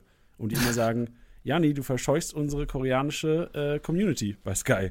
Deswegen. Äh, Aber äh, ich, glaub, ich glaube, bei, bei Jong oder Jong, so generell bei, bei ja, in anderen Kulturen anders ausgesprochenen Namen geht das ja eigentlich immer noch klar. Also da, da sprechen die Leute ja generell, ja, haben die ja, ja, acht verschiedene Aussprachen. Aber was ich viel, also um da nochmal so ein bisschen äh, zurückzugehen, was ich viel schlimmer immer fand, da war ich ja auch noch nicht bei Sky und habe mir, äh, bei Sky sage ich schon, bei Kickbase. Da wärst du gern, wa? Mir, nein, nein, alles gut bei Kickbase. Ähm, und hab mir, hab mir in den Podcasts immer gedacht, so Junge, also irgendwann musst du es lernen, wo du immer mit Luca Höhler um die Ecke gekommen oh, bist. Oh shit, ja, Mann. Ey, ich dachte, also da habe ich wirklich eine Krise ich, gekriegt im Auto. Ich, Ey, ich wusste, ich dachte echt, der heißt Luca Höhler. Aber dass dir das auch niemand gesagt hat wochenlang. Ey, wirklich, mir hat das wirklich keiner gesagt, bis dann irgendwie, ich habe eine DM gelesen, wo einer so auch wirklich in, in Caps und mit richtig vielen Ausrufezeichen geschrieben hat. Janni. So einfach nur Janni und bestimmt so zehn Ausrufezeichen. Der heißt Lukas. Und ich dachte so, hä, von wem redet der? Ich dachte so, Digga, hä, wer, wer heißt denn Lukas? Hat einfach nur ja. zurückgeschrieben, Lukas Höhler. Und seitdem, ja. ich vergesse es nicht mehr. Also seitdem, du hast recht, ich weiß, nicht, ich weiß auch nicht, warum ich Luca gedacht habe. Aber. Ja, keine Ahnung, falsch gelesen beim ey, ersten Mal oder so. Aber genau. das war wirklich was, das hat mich so getriggert, dann jedes Mal, wo ich das im Podcast gehört habe. Ey, aber das ist was, was mir auch persönlich am Herzen liegt. Ich will, allein aus Respekt der Spiel, den Spielern gegenüber, ich will alle Spiele eigentlich richtig aussprechen. Das war bei, ja, ich habe ja auch jahrelang immer gesagt, Emre Can. Ja, aber das ist auch, also keine Ahnung, da wird es Leute geben, die das genau wissen, aber da, da würde ich nee, jetzt Chan auch gar nicht es. mal... Emre Chan, habe ich, hab ich gelernt. Ja, da auch mehrere DMs bekommen, sogar Sprachnachrichten mit der richtigen mhm. Aussprache. Diejenigen, die mir eine Sprachnachricht damals geschickt haben, ihr wisst Bescheid, es waren mehrere nach dieser Episode, ich habe mit Titi mal drüber gequatscht. Mhm. Danke an euch, ähm, ich weiß, dass es Emre Chan heißt. Ja, gut. Wenn ich es jetzt wieder falsch ausgesprochen habe, dann ist mir richtig peinlich. aber gut, glaube, zurück zu Jong. Jong haben wir, weiß ich inzwischen, wie man es ausspricht, und der Kollege hat fünf Torschüsse, 50 Punkte so geholt und war wirklich ein Aktivposten auf der 10. Und deswegen auch die Diskussion, die ich jetzt nochmal starten wollen würde mit dir, Bench. Mhm. Ist Höhler jetzt wieder sicher gesetzt? Wurde er quasi nur mal rausgenommen, weil, was weiß ich, Jong, Trainingsleistung gut, Höhler nicht so im Saft gewesen, kurze Auszeit. Höhler dann reingekommen, auch nicht wirklich überzeugt, also in Ordnung gespielt, ist nichts falsch gemacht, aber jetzt auch nicht zu viel richtig. Was ist dein Take? Jong weiterhin Startelf-Chancen oder ist es ein 50-50-Ding und Kickbase-Manager müssen nur um gambeln? Also, ich glaube, vorneweg gesagt, kann man auf jeden Fall mal festhalten, dass Streicher jemand ist, der jetzt nicht davor zurückschreckt, auch mal irgendwie einen gestandenen Spieler auf die Bank zu beordern und dafür irgendwie frisches, frische, frischen Wind reinbringen zu wollen. Also deswegen würde ich da jetzt gar nicht mal irgendwie so krass damit argumentieren, dass irgendwie ein Spieler höheres Standing als wer anders da hat, weil da ist er einfach nicht der Typ für so. Ähm, aber ich würde, glaube ich, davon absehen, was du meintest, dass du sozusagen eher das Duell äh, Jong Höhler und dann sozusagen in der Spitze dann wahrscheinlich im Anschluss äh, Petersen Demirovic siehst, sondern ich würde, glaube ich, äh, Höhler genauso als Alternative für, für die Neuen vorne mit reinnehmen, weil vom Spielertyp her, auch mit seiner Kopfballstärke hier schon x-mal diskutiert und so, ähm, macht das auf jeden Fall Sinn. Und äh, wenn du mal zurückdenkst, wo Demirovic äh, auch noch nicht so, nicht so auf dem Damm war dieses Jahr, da hat Höhler auch als Neuner agiert die ganze Zeit und dann halt, äh, ja, wer es dann am Ende auch war, ne, mit Salai, mit Jong und mit den, mit den zwei, drei anderen Kandidaten sozusagen um ihn rum und hinter ihm äh, auf der 10. Ähm, und deswegen könnte ich mir gut vorstellen, also ich hatte das jetzt mit Jong nicht so auf dem Schirm, aber wenn er halt wirklich so der Aktivposten in dem Spiel war, dann äh, kann ich mir schon vorstellen, dass er für die nächsten Wochen erstmal gute Chancen hat. Und das ist ja auch nicht das erste Mal. Ich glaube, zwischendurch hattet ihr es schon mal im Podcast das Thema, ähm, wo der auch irgendwie im Kreativzentrum oder so ganz vorne mit dabei war. Also so der, der bringt schon Mehrwert fürs Spiel von Freiburg. Also der ist jetzt nicht irgendwie, ähm, dass er total untertaucht oder sowas. Ähm, deswegen ist er immer eine Alternative für mich. Aber auf der anderen Seite sehe ich ihn jetzt auch nicht irgendwie so weit vor den anderen, dass ich sagen würde, äh, absoluter No-Brainer und irgendwie aufstellen oder so. Da muss man sich, glaube ich, schon von Spieltag zu Spieltag ganz gut Gedanken machen und vielleicht, ja, jetzt mit, mit so einem guten Spiel im Rücken äh, würde ich es wahrscheinlich riskieren im nächsten Spiel, aber wie gesagt, dann immer relativ kurzfristig gucken. Und wenn du dann halt vorne äh, im Prinzip äh, sagst, okay, du hast ähm, Demirovic, Höhler und Petersen als Alternativen, würde ich jetzt so ein bisschen relativieren im Gegensatz zu eben und sagen, okay, bei Petersen sehen die Chancen jetzt fürs kommende Spiel auf jeden Fall schon mal nicht schlecht aus, wenn du 70 Minuten spielst, deine Bude machst, woran du halt als Stürmer gemessen wirst. Und äh, ich meine, ich hätte auch was von Streich gelesen, wo es hieß so, yo, jetzt äh, ist er wieder topfit und jetzt war genau der richtige Moment, ihn reinzuschmeißen. Ähm, wenn er das halt mit, mit Leistung zurückzahlt, warum nicht äh, nochmal Startelf nächste Woche? Aber ich, ich sehe halt auf der anderen Seite, gerade bei der geilen Hinrunde, die Freiburg auch gespielt hat. Ich meine, ein Höhler hat jetzt keine 8, 9, 10 Tore geschossen. Ich glaube, der steht irgendwie bei vier Toren und äh, einer Vorlage oder so. Aber der ist halt schon wirklich wichtig für das Spiel in der Hinrunde gewesen. Und auch Dimirovic, als er dann wieder reinkam, hat gescored und äh, hat, sich, hat sich bewiesen. Von daher, also mit Petersen aufstellen würde ich mich schwer tun. Äh, Jong würde ich nächste Woche wahrscheinlich schon in der Startelf sehen. Ähm, aber ja, ich würde dann, würd dann vorne schon eher Richtung Höhler und Dimirovic in den Folgewochen gehen. Okay, gewagt. Also sehe ich tatsächlich ein bisschen anders. Ich, also ich, mein Guess wäre, wenn Höhler reinrotiert, dann für Jong. Anderes macht keinen Sinn. Okay. Petersen sehe ich wie du als gesetzt. Und ich glaube, warum eventuell, also es war bei mir im Kopf auch so ein bisschen, ich glaube, die Viererkette ist auch ein Thema. Dadurch, wenn du, wenn du Dreierkette gespielt hast, war es oftmals so, dass Höhler quasi alleiniger Zentralspieler war und du Grifo und äh, Salai beziehungsweise Schade oder wen auch immer oder Young über rechts hattest. Aber mit Viererkette ist ja schon so, dass du im Grunde genommen den, den Zehner hast und den Spieler vorne. Ich glaube, in der Hinrunde gab es ein Spiel oder zwei Spiele, wo mit Viererkette gespielt wurde und äh, Jong Höhler vorne drin. Ja, ist ein Punkt. Und oftmals Fall. hast du halt die Dreierkette gehabt, deswegen, also ich glaube, ich weiß, was du meinst, mit Höhler hat auf der 9 gezockt, aber das war schon primär mit Dreierkette. Ja. Und ich glaube, jetzt, sogar letztes Spiel der Rückrunde, ähm, hat Höhler eigentlich nie vorne drin gespielt, weil halt Demirovic wieder, wieder back war. Und ich glaube, Höhler auch wertvoller ist für die Freiburger oder für, für das System Streich. So, wenn er sich ein bisschen zurückzieht, da die Kopfballduelle gewinnt, da auch so ein bisschen, also mit, mit Ball an Fuß ein paar Sachen machen kann, ähm, es tut sich auch seinen Kickbase-Managern gut. Ja, aber also so wie du es gerade gesagt hast, ist er ja schon variabel einsetzbar auf dem Platz. Ne? Das ja, ist ja safe. keiner, wo also du sagst, nur Abschluss, Ab, Abschlussspieler oder, oder nur irgendwie aus dem, aus dem Zentrum kommt und mal irgendwie tief fallend. Und von daher, also ja, gehen wir, glaube ich, von der Meinung her ein bisschen auseinander, aber ich, ich würde ihn auf jeden Fall nicht abschreiben als Option für vorne drin. Apropos abschreiben. Marcel Sabitzer. Der Kollege hat Zug zum Tor bewiesen, hat die drittmeisten Torschüsse des ganzen Wochenendes geliefert. Vier Stück waren das, ist jetzt nicht viel, aber viel mehr haben die anderen nicht gepackt. Marcel Sabitzer trotzdem Zug zum Tor. Hat mir gefallen. Bench, wie hast du das Spiel wahrgenommen? Ich fand auch, ich fand Sabitzer wirklich ähm, bemüht das klingt jetzt vielleicht ein bisschen zu negativ. Ich fand ihn echt bemüht, Zug zum Tor, hat Bock, sich, glaube ich, durchzusetzen. Und ich bin auch mal gespannt, darüber können wir auch mal diskutieren. Das wird Teil so des Einkaufswagens heute sein, den ich später machen werde. Wer die Verletzten, weil wir haben jede Menge Verletzte gehabt am Wochenende. Nicht nur Tilly hat es erwischt, sondern auch ein Tolisso, ein Reiner, ein Schick, ein Sagadu und Co. Wer die ganzen Leute ersetzen wird, weil ich glaube, Sabitzer könnte auch nach diesem Spiel gegen Fürth, auch wenn es nur Fürth war, könnte Sabitzer eine Rolle spielen.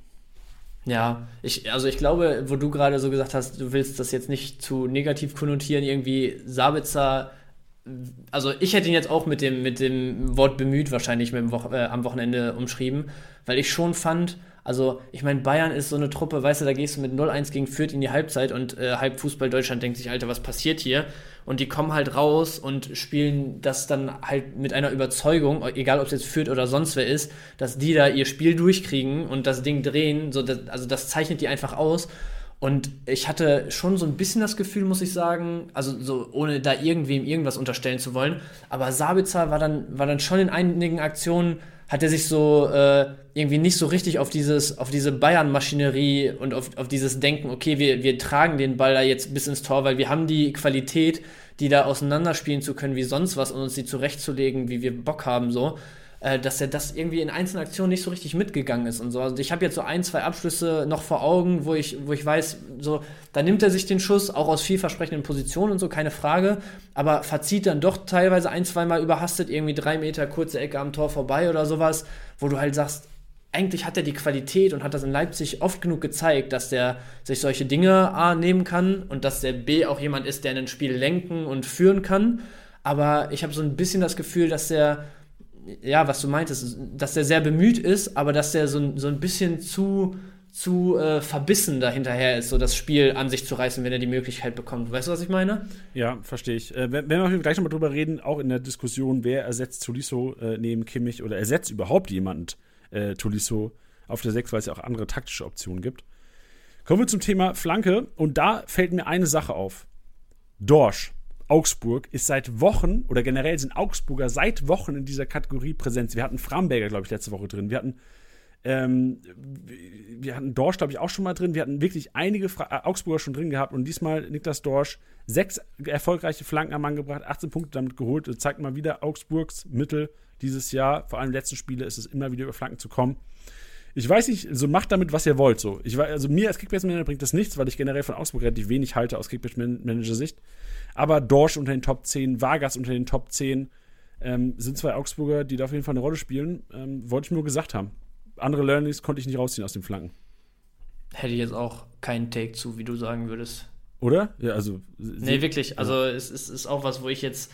Also, da können wir wahrscheinlich jetzt irgendwie 20 Minuten drüber philosophieren, so richtig auf einen Nenner kommen, woher das kommt würden wir, glaube ich, am Ende des Tages nicht. Ja, lass mal lieber über Sechser reden wieder. Weil Thema Luftzweikämpfe gewonnen. Luftfreiheit. Janis Serra heute. Ähm, Janis Serra die Nummer 1, aber teilt das Ganze mit äh, Reese Oxford, auch wieder den Augsburger mit dabei. Nico Stotterbeck, Leitsch kennen wir. Endo fand ich interessant, dass Endo sieben Luftzweikämpfe gewonnen hat am Wochenende. Ich weiß nicht, gegen wen der die Luftzweikämpfe gewonnen hat. RIP an, an den Gegenspieler auf jeden Fall, wenn er gegen Endo siebenmal einen Luftzweikampf verliert. Aber auch Chico Höfler wieder Chico Höfler wieder mit drin, defensiv äh, schon mal krasse Rohpunkte geholt und auch im Luftzweikampf jede Menge Punkte gesammelt. Sieht man auch in seinen Punkten 150er Balken hingelegt am Wochenende, ohne Torbeteiligung, das solide.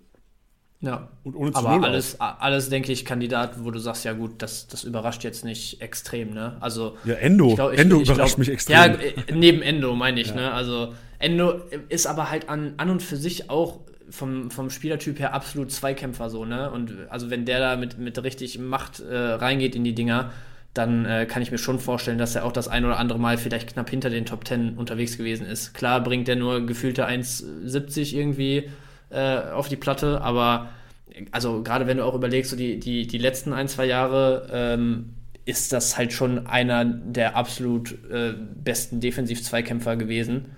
Und von daher, also mit Luftzweikämpfen ver verwundert mich äh, auch ein bisschen schon, aber, aber an und für sich ist das schon ein Spielertyp, wo man, wo man erwarten kann, dass der die Dinger für sich entscheidet. Wäre geil, wenn er jetzt anfängt, auch Luftzweikämpfe zu gewinnen. Also hätte ich. Ja, wie, wie, sahen denn seine Punkte insgesamt dann am Wochenende aus? Das würde mich gerade mal interessieren. Also generell, 67 ja, sehe ich gerade. Genau, also er, sonst hat er nicht viel gemacht. Also irgendwie ja, ist ein bisschen reverse, weil normalerweise ja. denkst du auch Endo so ein bisschen in Spielaufbau integriert.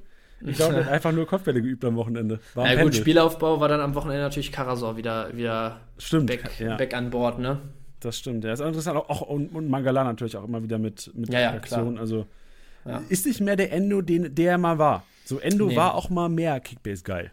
Auf jeden Fall. Frühstück mit den anderen Aktionen noch ab. Uh, The Wall ist der Torhüter mit den meisten Aktionen. Das ist ganz klar Riemann an diesem Wochenende mit 14 Torhüter-Aktionen. Das ist schon krass, zeigt aber auch die Aktivität und die Abschluss- oder beziehungsweise auch die Abschlussschwäche der Stuttgarter, dass sie keinen reinbekommen haben von den vielen Torschüssen. Bei der Passmaschine zeigt man sich mal wieder, äh, die Matchup-bezogenen, das Matchup-bezogene Aufstellen macht Sinn. Die Bayern sammeln Rohpunkte noch und nöcher äh, und Leipziger ist noch mit drin unter den Top, oder zwei Leipziger sind drin unter den Top 5. Haidara und Guardiol ähm, ordentlich am Rohpunkten, Pavard, Kimmich, Upamecano, die Bayern, die über die Passmaschine, das sind äh, langer, präziser Pass, passgegnerische Hälfte und passgegnerisches Drittel, am meisten gepunktet haben im Kreativzentrum. So null Überraschung. Da kann jeder jetzt sagen: 1, 2, 3, Marco Reus, Dani Olmo. Marco Reus 70 Punkte aus 8 Aktionen. Olmo nach fucking Einwechslung macht einfach über, mit 5 Aktionen 55 Punkte im Kreativzentrum. Wahnsinn. Echt heftig und äh, das war der ähm, Statistikrasenmäher, meine Damen und Herren. Ähm, waren jetzt nicht so viele Learnings dabei, aber wo wir es rausziehen konnten, glaube ich, aus diesem Spieltag, haben wir es haben gemacht. Ich denke auch.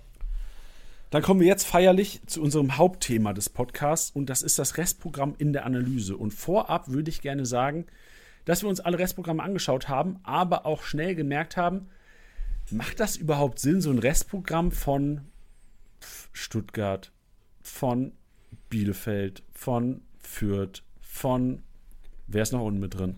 Augsburg, sich Augsburg. anzuziehen. So, nee, macht keinen Sinn. Macht es Sinn von den Bayern, von den Leipzigern, von den, das ist so ein bisschen Lehrerstyle gerade. Macht es Sinn von den Dortmundern, Bayern, Leipzigern, sich das Restprogramm zu, äh, anzuschauen? Nee, macht auch keinen Sinn, weil die sind immer Favorit, außer die spielen gegeneinander. Es macht Sinn von den Mannschaften, die in der Mitte stehen, so Union, Gladbach, Frankfurt. Von denen macht es Sinn, sich das Programm anzuschauen und zu schauen, okay, wer hat von denen ein gutes Programm, wer hat die geilen Matchups, wer hat die Mismatches und wer hat eventuell schon die ganzen Mismatches gehabt die letzten Wochen und hat jetzt quasi die ganzen Brocken vor der Brust. Und da sind uns drei Vereine in den Sinn gekommen. Zwei sehr positiv, wo man sagen muss, oh, das ist sehr, sehr interessant. Und einen Verein, wo man, wo wir auch heiß diskutieren können. Und ich, da wünsche ich, also Ben Schnitzking nicht, aber da wünschte ich auch, Elisa wäre noch am Start. Ja. Weil ähm, da wäre ich auf jeden Fall mal, weil jeder Frankfurt-Fan eigentlich sagt, ja, eigentlich gegen die Bayern spielen wir am besten. Und, ähm, aber heben wir uns das für den Schluss auf. Der für mich interessanteste Verein hat gestern eine 6-0-Klatsche kassiert. Gladbach. Und zwar spielt Gladbach ab dem 24. Spieltag bis zum 30. Spieltag. Das sind die nächsten sieben Spieltage. Spielt Gladbach gegen Gegner, wo ich sagen würde, selbst nach einem 6-0 gegen Dortmund bist du Favorit. Du kannst theoretisch, klar, die Form stimmt null momentan, aber mit dem Kader kannst du eigentlich alle sieben Spiele gewinnen. Es geht gegen Wolfsburg, es geht gegen Stuttgart, es geht gegen Hertha, es geht gegen Bochum, es geht gegen Mainz, es geht gegen Fürth, es geht gegen Köln. Wenn es Mainz ist, ja. fehlt eigentlich nur noch Bielefeld, ne? Ey, da fehlt eigentlich nur noch Augsburg und Bielefeld. So, wenn du Mainz und Köln noch mit Augsburg-Bielefeld äh, austauschen könntest, wäre das, wär das perfekt für gegen Kickbase Manager. Und deswegen mein Plädoyer heute für die Gladbacher und vor allem da für einen, der sich entpuppt als, ähm, als richtige Rohpunktemaschine. Jetzt auch nicht schlecht gepunktet, ich habe mich verkauft an Tiddy und ich bin eigentlich froh, ich bin nicht froh darüber, dass Tiddy krank ist, aber jetzt bin ich gerade froh, dass Tiddy nicht hier ist, weil ich habe Tiddy für Goretzka Neuhaus getradet und ich hätte ihn gerne wieder zurück, eigentlich rückblickend, weil Neuhaus mir richtig gut auf der 6 gefällt und Neuhaus gerade gegen diese Vereine, Wolfsburg, Stuttgart, Hertha, Ballbesitzphasen, viele Torabschlüsse, Kreativzentrum sehe ich schon Neuhaus mit drin. Ich sehe den Neuhaus schon bei, bei Passmaschine mit drin, mit den Rohpunkten. Deswegen ähm, Gladbacher. Freunde, setzt auf die Gladbacher ganz gute, ähm, ganz gute Chance in den nächsten Wochen gerne mal an die 2000 Punkte ranzukratzen, was, äh, was Teampunkte angeht. Ja, sehe ich eigentlich ähnlich. Also so gerade von dem, was, was die vom Potenzial her auf den Platz bringen, ist gegen die Gegner jeweils viel drin und was du auch angesprochen hattest, ne, mit Neuhaus, aber auch so Player, der jetzt die letzten Wochen gezeigt hat, dass der auch, auch richtig liefern kann und einen Benzebaini nach Afrika Cup jetzt wieder. Also da sind schon ein paar Jungs, wo man sagt, selbst wenn die Spiele vielleicht mal ergebnistechnisch nicht so laufen und man hier und da mal auf, auf Sieg und zu Null Boni und sowas verzichten muss, äh, sind, da, sind da Jungs dabei, die von den Rohpunkten her auf jeden Fall richtig liefern können und äh, ja, würde ich, würd ich komplett mitgehen so. Und vor allem auch, ähm, sind zwar immer noch relativ teuer, aber die, die Dreierkette. So Elvedi, Friedrich, Ginter, warum nicht? Da sind so viele zu Null Chancen dabei. Auch wenn die in letzter Zeit relativ löchlich war, aber irgendwann müssen die Gladbacher sich. Also, imagine, ja. so Hütter wird geschasst. Dann hast ja. du auf einmal Trainereffekt und kannst ähm, auf äh, deine Innenverteidiger setzen und hast eventuell mal mehr, ein zu Null mehr. Würde schon relativ gut taugen, gerade wenn du jetzt in der Lage bist, wo boah, ein Taui 1500 1200, äh, 1000 oder vielleicht sogar 2000 Punkte Rückstand auf, auf äh, den Platz vor dir, wo du sagst, ey, ich will noch an den dritten kommen, ich will noch an den ersten kommen, ich habe keinen Bock mehr auf dem letzten Platz zu stehen. Dann vielleicht mal mit den Gladbachern gehen, gerade die nächsten sechs, sieben Spieltage enorm interessant, enorm relevant. Man muss ja sagen, danach wird's scheiße, da musst du wegtraden. Aber ich glaube, momentan ein ganz geiler Zeitpunkt, um Gladbacher auch wegzulotsen von der Konkurrenz. Und dann schön, wahrscheinlich nach, nach dem Fürth-Spiel, schön verschassen. Da habt ihr ordentlich Punkte gemacht. Dann könnt ihr sagen, ey, die haben doch grüne Balken. Hier, Flo Neuhaus. Sieben grüne Balken hintereinander. Jetzt kannst du richtig schön weghauen. Ja, ja also absolut äh, guter, guter Zeitpunkt im Moment, um da die Trades irgendwie heraufzubeschwören.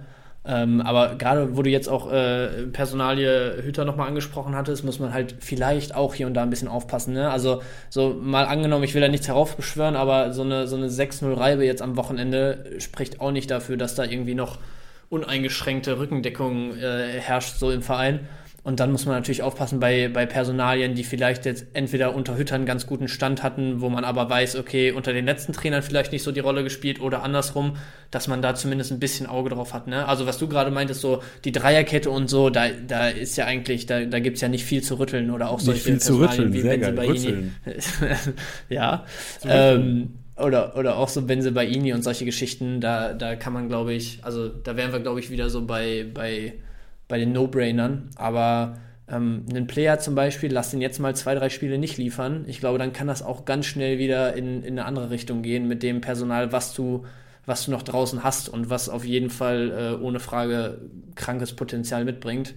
Ähm, ja, aber das nur mal so im Hinterkopf. Grundsätzlich äh, Gladbacher, glaube ich, gute Aktien für die kommenden Wochen. Boah, ja. Stell dir vor, Trainer wächst und Tiküs spielt wieder Startelf. Boah, Boah. 5 Millionen. Ja, ich, ich, ich, bin ja echt sehr skeptisch, ob da noch was, was geht dieses Jahr bei Tiküs, aber ja, ich muss sagen, ich, seitdem Titi das gesagt hat mit Tiküs nach Dortmund, so, da muss ich jetzt immer dran denken, wenn, wenn irgendwie über den gesprochen wird, weil ich mir da echt denke, wenn der dann so, wenn der richtig Bock hat in Dortmund und da die Offensive ins Rollen kommt, dann, ich glaube, da hat man wieder Spaß mit dem Mann. Ja, nee, kann ich mir auch gut vorstellen. Vor allem Guerrero über die linke Seite, hätte ich richtig Bock drauf. Ja, ja.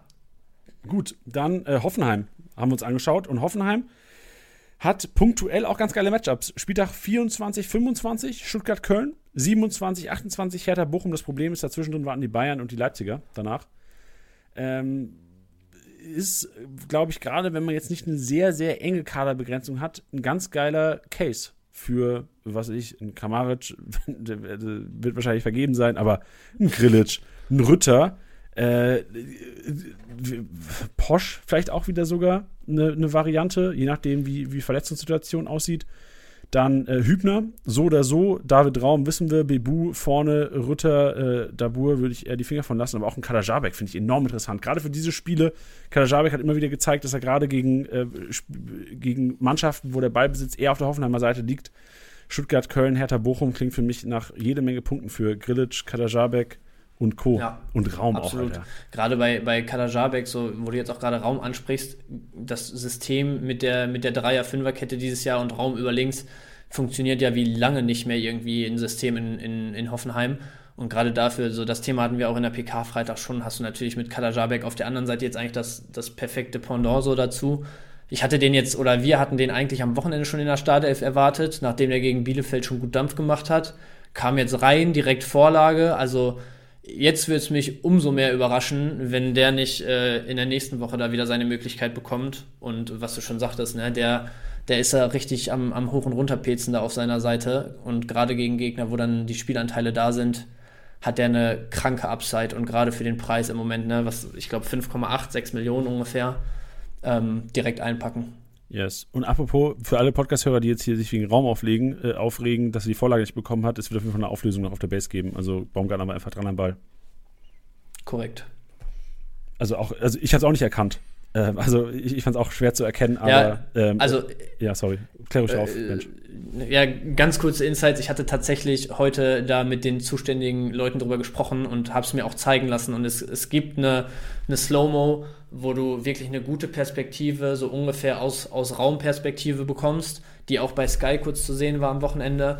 Ähm, und da ist, ist zu sehen, dass er halt wirklich faktisch einfach am Ball ist. Und sobald er am Ball ist, kannst du den Assist nicht mehr dem vorherigen äh, Kontakt sozusagen zuschreiben. Und deswegen wird es, äh, können wir dann ja jetzt hier an der Stelle sagen, ne, wird äh, Assist bei Baumgartner sein und dann äh, Tor eingeleitet, der Wert wird dann Raum zugeschrieben. Top. Dann äh, Frankfurt, also haben wir wahrscheinlich schon mal ein paar Leute beruhigt da draußen. Oder noch mehr aufgebracht, weil sie. Ja, beruhigt ist jetzt die Frage. Ja, genau, aber aufgeklärt im Grunde. Wir sind ja, wir, ja. ist ja im Grunde das Entscheidung, aber die Entscheidung ist ja auch äh, Tatsachen geschuldet, von daher. Ja. Keine Wahl. Ähm, wir reden ja nicht davon, also unserer Meinung hätte es Raum auf jeden Fall mehr gegönnt gehabt, weil Baumgarten hat ja nichts, nichts wirklich dafür gemacht, aber so sind nun mal die Regeln. Korrekt. Frankfurt. Und Frankfurt macht mir äh, Sorgen. Denn es geht gegen die Bayern, es geht gegen Leipzig, es geht gegen Freiburg, Hoffenheim wartet noch, Leverkusen kommt, äh, Gladbach auch noch. Also da sind einige Happer noch drin. Und jetzt äh, muss man eigentlich sagen, aus Frankfurts Sicht, also ich, ich rede jetzt mal so wie ein Frankfurt-Fan, also nicht, dass ich jetzt so reden würde, aber ein Frankfurt-Fan würde sagen, ja geil, gegen die Bayern sind wir eigentlich Favorit, gegen die Bayern gewinnen wir immer. Dann haben wir richtig Probleme gegen Hertha und Bochum. Dann kommt Leipzig, da haben wir da richtig Bock drauf. Da wird Kostic seine 300 Punkte abreißen mit zwei Vorlagen und einer Bude. Dann, oh, scheiße, Fürth kommt. Äh, das wird ein 1-1, weil wir es nicht packen. Freiburg liegt uns eh nicht. Union äh, schaffen es eh nicht, ein Tor zu machen. Das geht nur 0 aus. Äh, Hoffenheim kein Bock, äh, Leverkusen kein Bock und Gladbach, äh, Mainz am Ende. Mainz äh, gewinnen sie irgendwie 1-0 am Ende wieder, weil es einfach Derby-Zeit ist. Aber für mich ist Frankfurt so ein Team, die, die, aus Kickbase-Manager-Sicht, ich weiß nicht warum, aber für mich haben die einfach keine, keine Relevanz. Also auch gar nicht böse gemeint, aber nur ich persönlich, weil ich immer, wenn ich auf Frankfurt gesetzt wurde, bin oder gesetzt habe, wurde ich enttäuscht, weil ich immer auf Frankfurt setze, wenn es gegen eigentlich schwachere Gegner geht, wie ich erinnere mich an dieses Spiel gegen Bielefeld, Bench, als Bielefeld einfach 2-0 gegen Frankfurt gewinnt. Ja. Ähm, wo ich sage, also, wollte mich verarschen und dann verkaufst du die und am Wochenende später machen die, zaubern die grüne Balken in die App. Ja, Hey, also ich muss sagen, so da, da gehe ich auch ein bisschen entgegen deiner Meinung wieder, so dass die, dass sie nicht relevant sind irgendwie für mich persönlich. Ich habe bei Frankfurt immer das Gefühl, du hast so drei, vier, also jetzt einfach mal, wenn ich jetzt so rekapitul äh, rekapituliere, ein Dicker, äh, ein, ein Kostic sowieso, ähm, ein Lindström auch, also wenn der mal irgendwie nicht pro Spiel vier vergebene Großchancen hat, dann könnten da auch ordentlich grüne Balken in der App sein. So, wo du, wo ich eigentlich sage, egal gegen welchen Gegner, die, wenn ich jetzt nicht eine krasse Alternative habe, die bringe ich rein, die schmeiße ich rein und da rechne ich eigentlich mit guten Punkten. Also da, da sind so ein paar, wo ich sagen würde, die sind, die sind deutlich relevanter als die Hälfte der Liga oder mehr als die Hälfte der Liga auf jeden Fall. Ähm, und dann hast du aber halt auf der anderen Seite, gut, ein Borre hatte so ein, so ein absolutes Hoch zwischendurch, aber wenn du dir das jetzt zum Beispiel im Moment wieder anguckst, das ist halt ein Stürmer von einer Mannschaft, die fußballerisch sich auf jeden Fall Richtung Kampf internationale Plätze bewegen könnte und der kriegt es halt nicht gebacken, da mal irgendwie so ein paar Rohpunkte am Wochenende sich da zusammen zu hamstern, ne? Also, weiß nicht, so ich, bei denen finde ich die Schere halt ganz krass von, von denen, wo ich eigentlich persönlich immer mit guten Punkten rechne oder zumindest immer sehe, dass da richtig, dass es da richtig knallen könnte und denen, wo ich eigentlich sage von vornherein so, ja, brauchen halt ein Tor oder unbedingt zu 0 und 90 Minuten, damit da irgendwie was bei rumkommt. Ja, also zusammengefasst, also ich, ich verstehe, dass wir da andere, andere, andere Ansichten haben. Nichtsdestotrotz, also im Dicker äh, gehe ich komplett mit dir, Kost gehe ich komplett mit dir, Borre halt sehr torabhängig. Aber ähm, ich, ich würde halt momentan sagen, dass Frankfurter, und das wird vielleicht so ein bisschen zusammenfassen, unser, unser Analyse-Restprogramm, ich würde liebend gerne einen Kostic gegen Kramaric traden momentan. Ich würde ja, liebend gerne, ein, oh, jetzt brauchen wir andere Cases noch, ein Dibril So gegen den Flo Neuhaus traden. Ich würde liebend gerne einen äh, Borre gegen einen Bebu traden, momentan. Auch wenn das eigentlich ausgeglichene Duelle sind, sind das für mich, äh, gerade was das Restprogramm äh, angeht, einfach äh, aus, aus Kickbase-Manager-Sicht logische Schritte. So ähm, ja. Matchup-bezogen, wenn ich jetzt irgendwie ich könnte mir wahrscheinlich jetzt eine Tabelle aufzeichnen und sagen, okay, ich erwarte die Punkte, erwarte die Punkte gegen den, erwarte die Punkte gegen den. Und am Ende würden würde, glaube ich, selten Frankfurter gewinnen. Vielleicht ein Kostic gegen einen. Äh, ich weiß auch nicht mal, ob Benze bei ihnen so viel weniger Punkte machen wird als Kostic noch dieses Jahr. Ja, ja, da, da, was aber auch daran liegt, dass halt Benze bei ihnen eine, eine kranke Upside für den Preis im Moment Ey, so hat. Und ne? halt also, Gladbach einfach wirklich das einfachste Programm, was es seit ja, langem ja, gegeben ja, hat. Diese sieben Spiele so alleine. wenn ihr den Podcast krass. jetzt eine Stunde zehn schon hört, Freunde, und ihr sagt, ey, ich habe gar nicht so viel mitnehmen können, das ist schon nicht. Also das Wichtigste, was man, glaube ich, heute, wir hätten auch eine Minute nur Podcast machen können heute und das wäre, hätte wahrscheinlich genauso einen krassen Impact. Ja, okay, das rede ich, unser Podcast ist schlecht, Mensch, aber ist er ja nicht.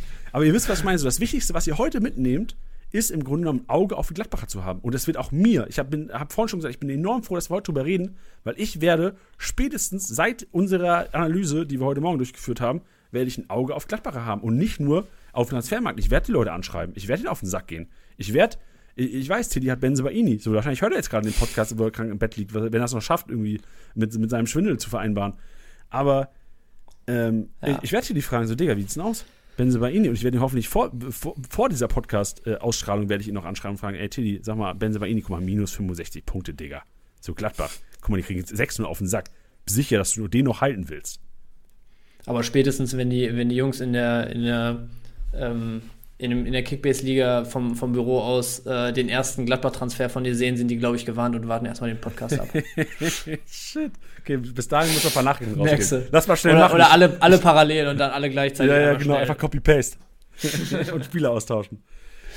Gut, Oh Mann, dann. Aber äh, ja. ganz kurz, Hau äh, ich wollte noch mal ganz kurz bei Frankfurt einhaken, Ja, weil ich, ich, ich glaube, da ist jetzt am Ende so ein bisschen so rübergekommen, dass wir sagen, so Jungs, ey, wenn, wenn ihr irgendwie einigermaßen solide Alternativen findet, dann äh, eher mit Alternativen zu Frankfurtern gehen und so ein bisschen jetzt auch äh, deckungsgleich mit dem, was ich eben schon gesagt habe, würde ich da aber echt nicht um jeden Preis diese Trades machen, weil also ich glaube schon, dass Frankfurt auch, ich meine, wir haben es ja sowieso so ein bisschen zur Diskussion gestellt, dass Frankfurt gegen die guten Teams auch mal gerne gut aussieht und äh, gerade bei diesen Personalien, ne, Kostic, äh, Ndika, So und sonst was, wo, wo man halt eigentlich das Potenzial sieht, könnte ich mir auch vorstellen, dass das ein Ding ist, wenn wir hier in, in sechs Wochen oder du und Titi hier in sechs Wochen zusammensitzen, wo ihr dann sagt so, Scheiße, Alter. Weißt du, so damals für, für 15, 16 irgendwie abgegeben und glücklich drüber gewesen, dass man dann irgendwie einen, einen in Anführungsstrichen Mittelklasse-Kickbase-Mittelfeldspieler da äh, an Land gezogen hat. Und dann zaubert der dir da auf einmal wieder irgendwie 500 Punkte in vier Spielen hin. Also für mich auch vorstellbar bei Frankfurt auf jeden Fall. Also da kann es immer knallen und deswegen würde ich so ein bisschen äh, vorsichtig damit sein, da um jeden Preis irgendwie zu traden. Gut, ja, perfekt. Guter Abschluss, glaube ich, der Analyse. Leuten nochmal ein bisschen ins Gewissen geredet und meine Euphorie auch ein bisschen gebremst, ist ja auch gut. Also ich ich re- rede mich ja auch teilweise in Rage. Ist gut, dass du da bist, Benj, und mich so ein bisschen das relativierst, weil natürlich gibst du nicht jeden Frankfurter um jeden Preis ab. So, das ist gut, dass du es nochmal erwähnt hast. Das freut mich. Einkaufen. Gehen wir einkaufen. Ab geht's. Abfahrt. Jannis Einkaufswagen.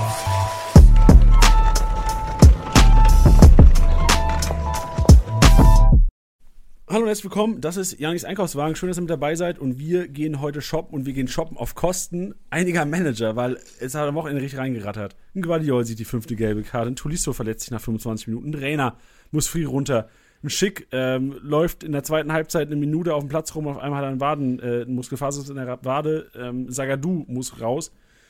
Und ähm, das sind nur einige. Wir haben einige Ersätze. Ersätze. Was ist denn äh, der Plural von Ersatz? Ersatzspieler. Was ist der Plural von Ersatz?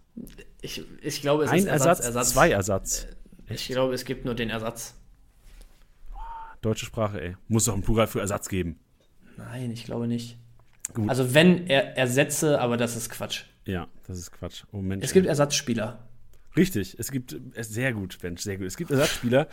Fangen wir mit Guardiol an. Da ist eigentlich relativ sicher, dass Klostermann Simaker damit beide sicher gesetzt sein sollten in der Startelf neben Willi Orban. Bedeutet Klostermann Simaker fürs nächste Wochenende auf jeden Fall ein Kauf wert und auch da fest mit einzubinden. Also klar muss man gucken, was unter der Woche passiert, aber ich bin mir relativ sicher, ähm, Guardiol wird unter der Woche starten und deswegen auch am Wochenende Klostermann Simaker sich in der Startelf und dann Tolisso. Tolisso fällt drei bis vier Wochen aus. Muss uns erstmal schauen, wie relevant ist überhaupt noch, wie Tolisso? Sollte man ihn verkaufen? Auch mit Hinblick, ob Goretzka eventuell zurückkommt, weil ähm, Möglichkeit Nummer eins, Goretzka ist in vier, fünf Wochen wieder da und spielt. Option Nummer zwei, Goretzka ist nicht da und Tolisso wird safe wieder komplett April, Mai durchzocken. Und also Ja. ich glaube, da muss wahrscheinlich jeder Kickbase-Manager für sich schauen, okay, wie macht das Sinn? Sind Alternativen da? Dann handeln. Wie knapp ist die Liga? Ist es knapp? Brauchst du die Punkte? Dann handeln. Sonst sicherlich, äh, je nachdem, nach Kaderbreite oder Alternativen, sicher auch eine Variante, den durchzuschleppen, die drei, vier Wochen. Ja, ich, also was ich da auch noch mit reinschmeißen würde, ist, dass äh, eigentlich natürlich jedes Jahr damit zu rechnen ist, dass Bayern lange international dabei ist. Und ich glaube, wenn du einen Goretzka wieder fit bekommst, bis, bis es da wirklich in die heiße Phase geht, ähm, würdest du eher international in den K.O.-Spielen äh, versuchen, mit Goretzka Kimmich aktiv zu sein. Und dadurch, dass, dass äh, Goretzka ja schon irgendwie, ich meine, wie klar, Tolisso auch und ein, zwei andere Experten da, aber dadurch, dass sie sehr anfällig sind und man da, glaube ich, nicht das Risiko eingeht, ähm, Goretzka direkt wieder auf volle Doppelbelastung hochzufahren, äh, könnte ich mir vorstellen, dass selbst wenn, wenn Goretzka fit ist, da so eine, so eine, ja, so ein Stück weit so eine Arbeitsteilung irgendwie entsteht, wo ich dann den vermeintlich schwächeren oder weniger wertvollen äh, Tolisso, sage ich jetzt mal, fürs Bayern-Spiel, wobei ich den auch sehr stark finde, einfach mal eingeschoben im Moment, ähm, wahrscheinlich eher in der Liga sehen würde und Goretzka dann möglichst für die Champions League K.O.-Spiele. Sehr guter Take. Schön, dass du reingeworfen hast. Trotzdem jetzt kurzfristig gesehen.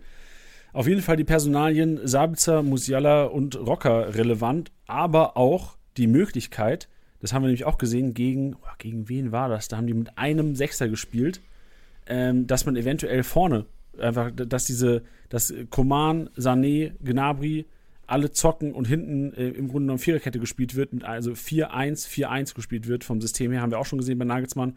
Also nur, dass man jetzt nicht zu hart in Sabitzer, Musiala, Rocker investiert, weil zuerst mal weißt du nicht, wer, wer spielt. Also ich tippe mal, dass auch die Reihenfolge ähm, wahrscheinlich relevant wäre, wie ich es momentan vorlese. Ich weiß nicht, Benches, wie wäre dein Take? So Sabitzer eigentlich am logischsten, Musiala ja. Am äh, vielversprechendsten. Also glaube ich, wenn er die Chance bekommt für sechs, wird er für Kickbase-Spieler krank relevant, weil er halt so ein offensiv denkender Sechser ist. Muss man schauen, wie äh, es passiert und sicherlich auch gegnerabhängig und Rocker wahrscheinlich so die, die dritte Pfeife. Ja, würde ich genauso mitgehen. Also ich sehe Musiala, Sabitzer fast 50-50 so, weil was du sagst, Musiala hat halt einfach krankes Potenzial, wenn er da irgendwie zum Einsatz kommt und der hat es ja auch schon gezeigt, dass er das zwar ein bisschen offensiver, aber äh, sehr gut interpretieren kann da. Ähm, aber ja, würde ich mit der Reihenfolge so mitgehen. Und vor allem auch gespannt. Also ich glaube, es wird ähm, das Gute ist, dass die Bayern unter der Woche spielen. Nee, die spielen nicht unter der Woche. Das, das, das erste, ah, fuck, ich dachte, die Bayern spielen auch unter der Woche. Die Bayern spielen nee. nicht unter der Woche, weil ich hätte gesagt, lass doch einfach gucken, wie die in der Champions League zocken gegen Salzburg, aber es ist ja erst nach dem übernächsten Bundesligaspiel zocken gegen Salzburg. Jo. Gut, dann wird es ein 50-50-Ding. Viel Spaß, liebe Manager. Bei der Entscheidung holt euch am besten beide ins Boot oder versucht euch irgendwelche ins Boot zu holen, weil ähm, ich kann mir gut vorstellen, dass der, der das erste Spiel macht gegen Frankfurt, wenn es nicht schlecht läuft, da die nächsten Wochen auch gesetzt sein wird. Also eine Riesenchance auf jeden Fall für Sabitzer oder Musiala. Ja, und also auch nochmal nebenher erwähnt, so, ich meine, am Wochenende die Startelf-Nominierung von Richards und die, die Joker-Performance da von Chupo haben es wieder gezeigt. Es lohnt sich jederzeit, alle denkbaren Alternativen an Bayern-Spielern an Bord zu haben, wenn du dafür nicht gerade irgendwen aus dem Kader kicken musst bei krasser Kaderbegrenzung oder so. Du sagst es, Alter. Die treuen Podcast-Hörer wissen Bescheid, Alter. Da Alles vor, mitnehmen. Die vier, fünf Wochen hatten wir die Bayern-Startelf das Thema. Und genau das war so unser Takeaway damals, unser ja. Learning. Und ähm, ey, ihr wisst Bescheid, Alter. Wie geil fühlt ihr euch gerade da draußen, die es gemacht haben? Und wie scheiße die es nicht gemacht haben. Ich denke, Junge, Alter, ich habe damals gesagt, ja, Niti, die halt's Maul, ey. Rainer hat sich auch verletzt, Bench. Jo, der, also der, der Junge der tat mir so leid, ne? Ja. Wirklich. Aber nur kurz, die Meldung kam gerade irgendwie nur zwei Wochen raus, also gar nicht so dramatisch, ähm, gar nicht so schlimm. Hat mir auch gut gefallen, die ersten Minuten, hat so fast eine Bude gemacht. Hätte, Neuer, äh, hätte der Sommer nicht die kranke Parade gemacht. Mhm. Aber jetzt muss man sagen, kurzfristig ähm, kommt so ein bisschen auf Haaland auch an. Ich glaube, wenn Haaland wieder fit sein wird, wird auch ein Hazard nicht mehr eine große Rolle spielen. Ähm, ja, Hazard sagt, leider echt ja, krass genau. abgefallen die letzten Wochen. Ey, richtig, weil sonst müsste, müsste man wahrscheinlich sagen, so durch Rainer Ausfall wäre eigentlich Hazard so der größte Nutznießer gewesen. Aber ich glaube, wenn Haaland äh, wieder offensiv einsatzfähig ist, wird Malen wieder auf links rotieren, Reus auf rechts. Und das Ganze wird sich so von selbst quasi auflösen, diese Rainer-Position. Ja, aber wobei gerade dann die Frage ist, ich meine, ich, man kann es jetzt nur so auf dieses eine Spiel gegen Gladbach irgendwie beziehen, aber die Fünferkette hat da ja wirklich komplett gegriffen, wie du es wie dir im Prinzip vorher vorgestellt hattest. Ne? Und wenn du die Fünferkette spielst mit Guerrero links, dann ist halt einfach von dem, vom Spielertyp her ein Hazard, auch wenn er jetzt nicht besonders in Form ist die letzten Wochen, da eigentlich die logischste Alternative. Ne? Also ich glaube, es wird viel auch wirklich so von der, von der Formation abhängen. Und ich könnte mir vorstellen, dass wenn ein, ha also klar, Haaland fit, dann spielt er, dann wirst du auch Reus und Malen irgendwie äh, da vorne äh, mit einbinden. Ähm, und wenn du dann aber mit dieser Fünferkette gehst, dann äh, wird es wahrscheinlich, äh, oder was heißt wahrscheinlich, aber dann könnte es darauf hinauslaufen, dass äh, Brandt nochmal irgendwie auf der Bank, Bank Platz nimmt, weil da Hut Bellingham im Moment auch einfach absolut stabil im Zentrum sind und äh, Hazard dann, wie gesagt, so die, die logische Alternative rechts ist, ne? Aber Meunier wird doch wahrscheinlich wieder rechter Flügelspieler machen, oder? Oh, ja, ja, guter Take. Hatte ich jetzt nicht auf dem Schirm. Weiß ich jetzt gerade auch gar nicht aus dem Kopf, wie wie es bei dem schon wegen Teamtraining und so aussieht. Äh, heute Meunier arbeitet individuell, genau. sehe ich gerade. Sehr gut. Sehr ja, gut. Also, ja, der würde auf jeden Fall nochmal vorgezogen werden und dann wird sich wahrscheinlich auch wieder die Viererkette da formieren, ne? Aber, ja. Äh, also irgendwie für mich ein bisschen ähnlich tatsächlich wie bei Bayern, wo ich jetzt sagen würde, alles, was da irgendwie nah an der Startelf agiert, könnte sich echt lohnen jetzt für die nächste Zeit. Ähm, so auch wenn du jetzt mal überlegst, ne, einen, Wolf, ich, also in meinen Augen ist der auch irgendwie im weitesten Sinne in der Verlosung so für die rechte Schiene, je nachdem, ob ein Meunier jetzt wirklich direkt wieder fit ist, je nachdem, wie ein Hazard sich im Training zeigt. Ein Wolf kommt rein, schweißt dann mit dem ersten Kontakt das Ding unter, unter die Latte da in Giebel. Ähm, von daher, also, ich weiß nicht, ich, ich glaube, ähm, da sind auch einige Optionen, die der ein oder andere in euren Ligen vielleicht nicht so ganz auf dem Schirm hat, die sich auszahlen könnten. Ja, sehr guter Take. Dann äh, Schick ist auch ausgefallen bei den Leverkusen. Ich glaube, da ähm, gibt es eigentlich eine klare Alternative, die heißt Alario. Also auch Alario eine klare Kaufempfehlung. Asmoon braucht noch ein bisschen. Ich glaube, der könnte eventuell, je nachdem, wie lange Schick jetzt wirklich raus ist, wenn es über drei, vier Wochen hinausgehen sollte, eventuell eine Alternative wären kurzfristig auf jeden Fall Alario ein Kaufwert bei der Leverkusener, Leverkusener Offensive. Und dann der Sagadu-Case. Du hast ganz kurz die Fünferkette angesprochen, die gut funktioniert hat am Wochenende. Pongacic reingekommen. Okay gespielt, würde ich behaupten. Ist keine großen Schützer sich geleistet, was ja schon mal ein Upgrade war eigentlich gegenüber Sagadu so die letzten Wochen, muss ja. man sagen. Äh, und Emre Can auch relativ konstant. Und ähm, mein, mein Takeaway von der ganzen Sache, wie oft sage ich heute Takeaway, by the way? Ähm, ja, mein Takeaway. Was hast du? Ich sag ein, zwei Mal. Ey, ich habe safe schon sechs, sieben Mal gesagt. Ja, war schon ein paar Mal. Emre Can ja. sehe ich mit Viererkette in der Innenverteidigung neben Mats Hummels. Das wäre das wär mein, wenn es eine Viererkette geben würde, würde ich sagen, nach diesem Spiel Emre Can, Can, sorry, ähm, überragend, wirklich überragend. Ich, ich dachte, ich habe mich schon abgeschrieben, weil ich gesagt der Kollege in wichtigen Spielen versucht er immer seinen scheiß Hackentrick. Der versucht ja, immer wieder der diese. Hat immer so diese Schlendrian drin. Genau, ja. der hat oft den Schlendrian drin, aber gestern nicht. Das fand ich so geil. Ich weiß nicht, nee. was der Rose mit dem gemacht hat. Der hat einfach abgeräumt. Und genau das kann der Kollege. Und ich glaube, wenn der das durchziehen kann, kann er quasi diesen Part in der Viererkette neben Hummels übernehmen, bis Akanji wieder fit ist. Ja, aber also ganz kurz nochmal, weil der Bogen jetzt groß war. Ähm, so, um das zu bestätigen, wenn Akanji fit, dann klar Akanji vor Jan. Ja, ja, genau, richtig. Und wenn Gut. Fünferkette, äh, Chan auch langfristig eine Alternative als rechter ja. Innenverteidiger. Und Akanji Mitte, Hummels äh, LIV. Ja. Aber mal gespannt. Also bei Dortmund bin ich generell gespannt, wie es die Wochen, was die nächsten Wochen kommen, weil wenn es Dortmund jetzt schaffen sollte, so, das wäre zum ersten Mal gefühlt in der Vereinsgeschichte als Kickbase-Manager gefühlt, dass sie einfach mal öfters mal zu Null spielen. Was jetzt, zwei Spiele halt zu Null. So, ich glaub's nicht. So, mein Guerrero, ich bin mega happy, dass der einen zu Null-Bonus auf einmal reinholt. No. Ähm, die schaffen es zu zu spielen. Und wenn die es weiter schaffen, zu zu spielen, ist die Fünferkette vielleicht echt eine, eine, eine Variante, die gespielt werden kann. Weil wenn es gegen Union klappt, wenn es gegen Gladbach klappt, warum nicht gegen die Rangers und warum nicht in den Spielen danach gegen Augsburg und Co.? Ja, könnte ich mir auch vorstellen. Gut, Bench das war äh, erstmal, eine, also erstmal Respekt an dich, das war ein starker Podcast. So die ja, Feuertaufe. Hat Spaß gemacht. Äh, hat, hat, Spaß gemacht, das freut mich. Macht, für, ja, mich ist das, für mich ist das schon so ein bisschen, da muss ich auch aufpassen. Routine. Ja, genau, aber das klingt so negativ Routine. Ich mache es ja auch enorm gerne über Kickbase labern. Ja. Aber ähm, ich, ich, erinnere mich auch noch so an meinen ersten Podcast. Äh, das hat einfach Bock gemacht, weil ich dachte, ey, das hören sich echt Leute an. Leute ja, hören das, das interessiert an. die Leute, die, die, die ziehen da halt wirklich was für sich draus, ne? Das gibt denen mehr. Ja, ich hoffe es auf jeden Fall, ja. Ja, also würde ich jetzt mal von ausgehen, so, wenn die es so regelmäßig hören. Wenn nicht, ey, was ist los mit euch, dass ihr nach 90 Minuten immer noch dran seid, ey, was ist denn los? Ja, man weiß es nicht. Yes. Nee, aber also wie gesagt, hat, hat Spaß gemacht. Also so klar, erste paar Minuten oder beziehungsweise so die erste oder die ersten Minuten äh, ne, ist man so ein bisschen, bisschen hibbelig und so. Klar, ist alles, alles neu irgendwie. Und gerade was du meintest, so wenn du dir überlegst, das hören sich schon ein paar Leute an, äh, die da auch irgendwo was erwarten, so, ne, an Mehrwert.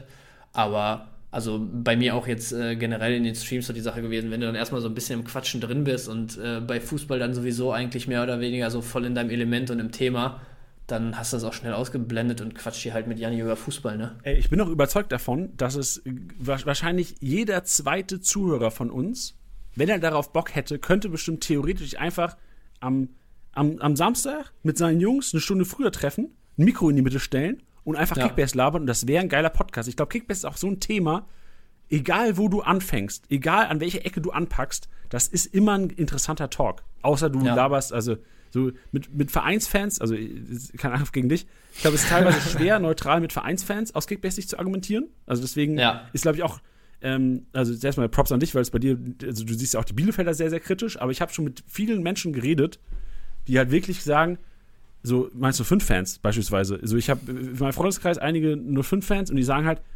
ey, Robin Zentner ist der beste Torhüter der Welt. So, okay, guck dir mal an, was der hält, der läuft immer raus, der schlägt die Bälle raus. Und er macht halt, ja. aber anders gesagt, so ich gehe da dran und guck, ja, Robin Zentner, der ist mir jetzt unsicher. So, der läuft die ganze Zeit raus, feucht zwar die Bälle raus, ja. aber das kann genauso gut schief gehen. Deswegen ist Robin Zentner für mich kein geiler Kickbase-Torhüter. Und also ich glaube, dass so eine neutrale Sicht auf die Dinge auf jeden Fall ähm, Sinn macht. Und deswegen, da draußen, alle, die, die Bock haben, macht auch mal gerne euren eigenen Podcast. Es gibt auch einige Podcasts in der Community, die, äh, die selbst schon Podcasts machen. Also es gibt ja nicht nur den Kickbase-Podcast.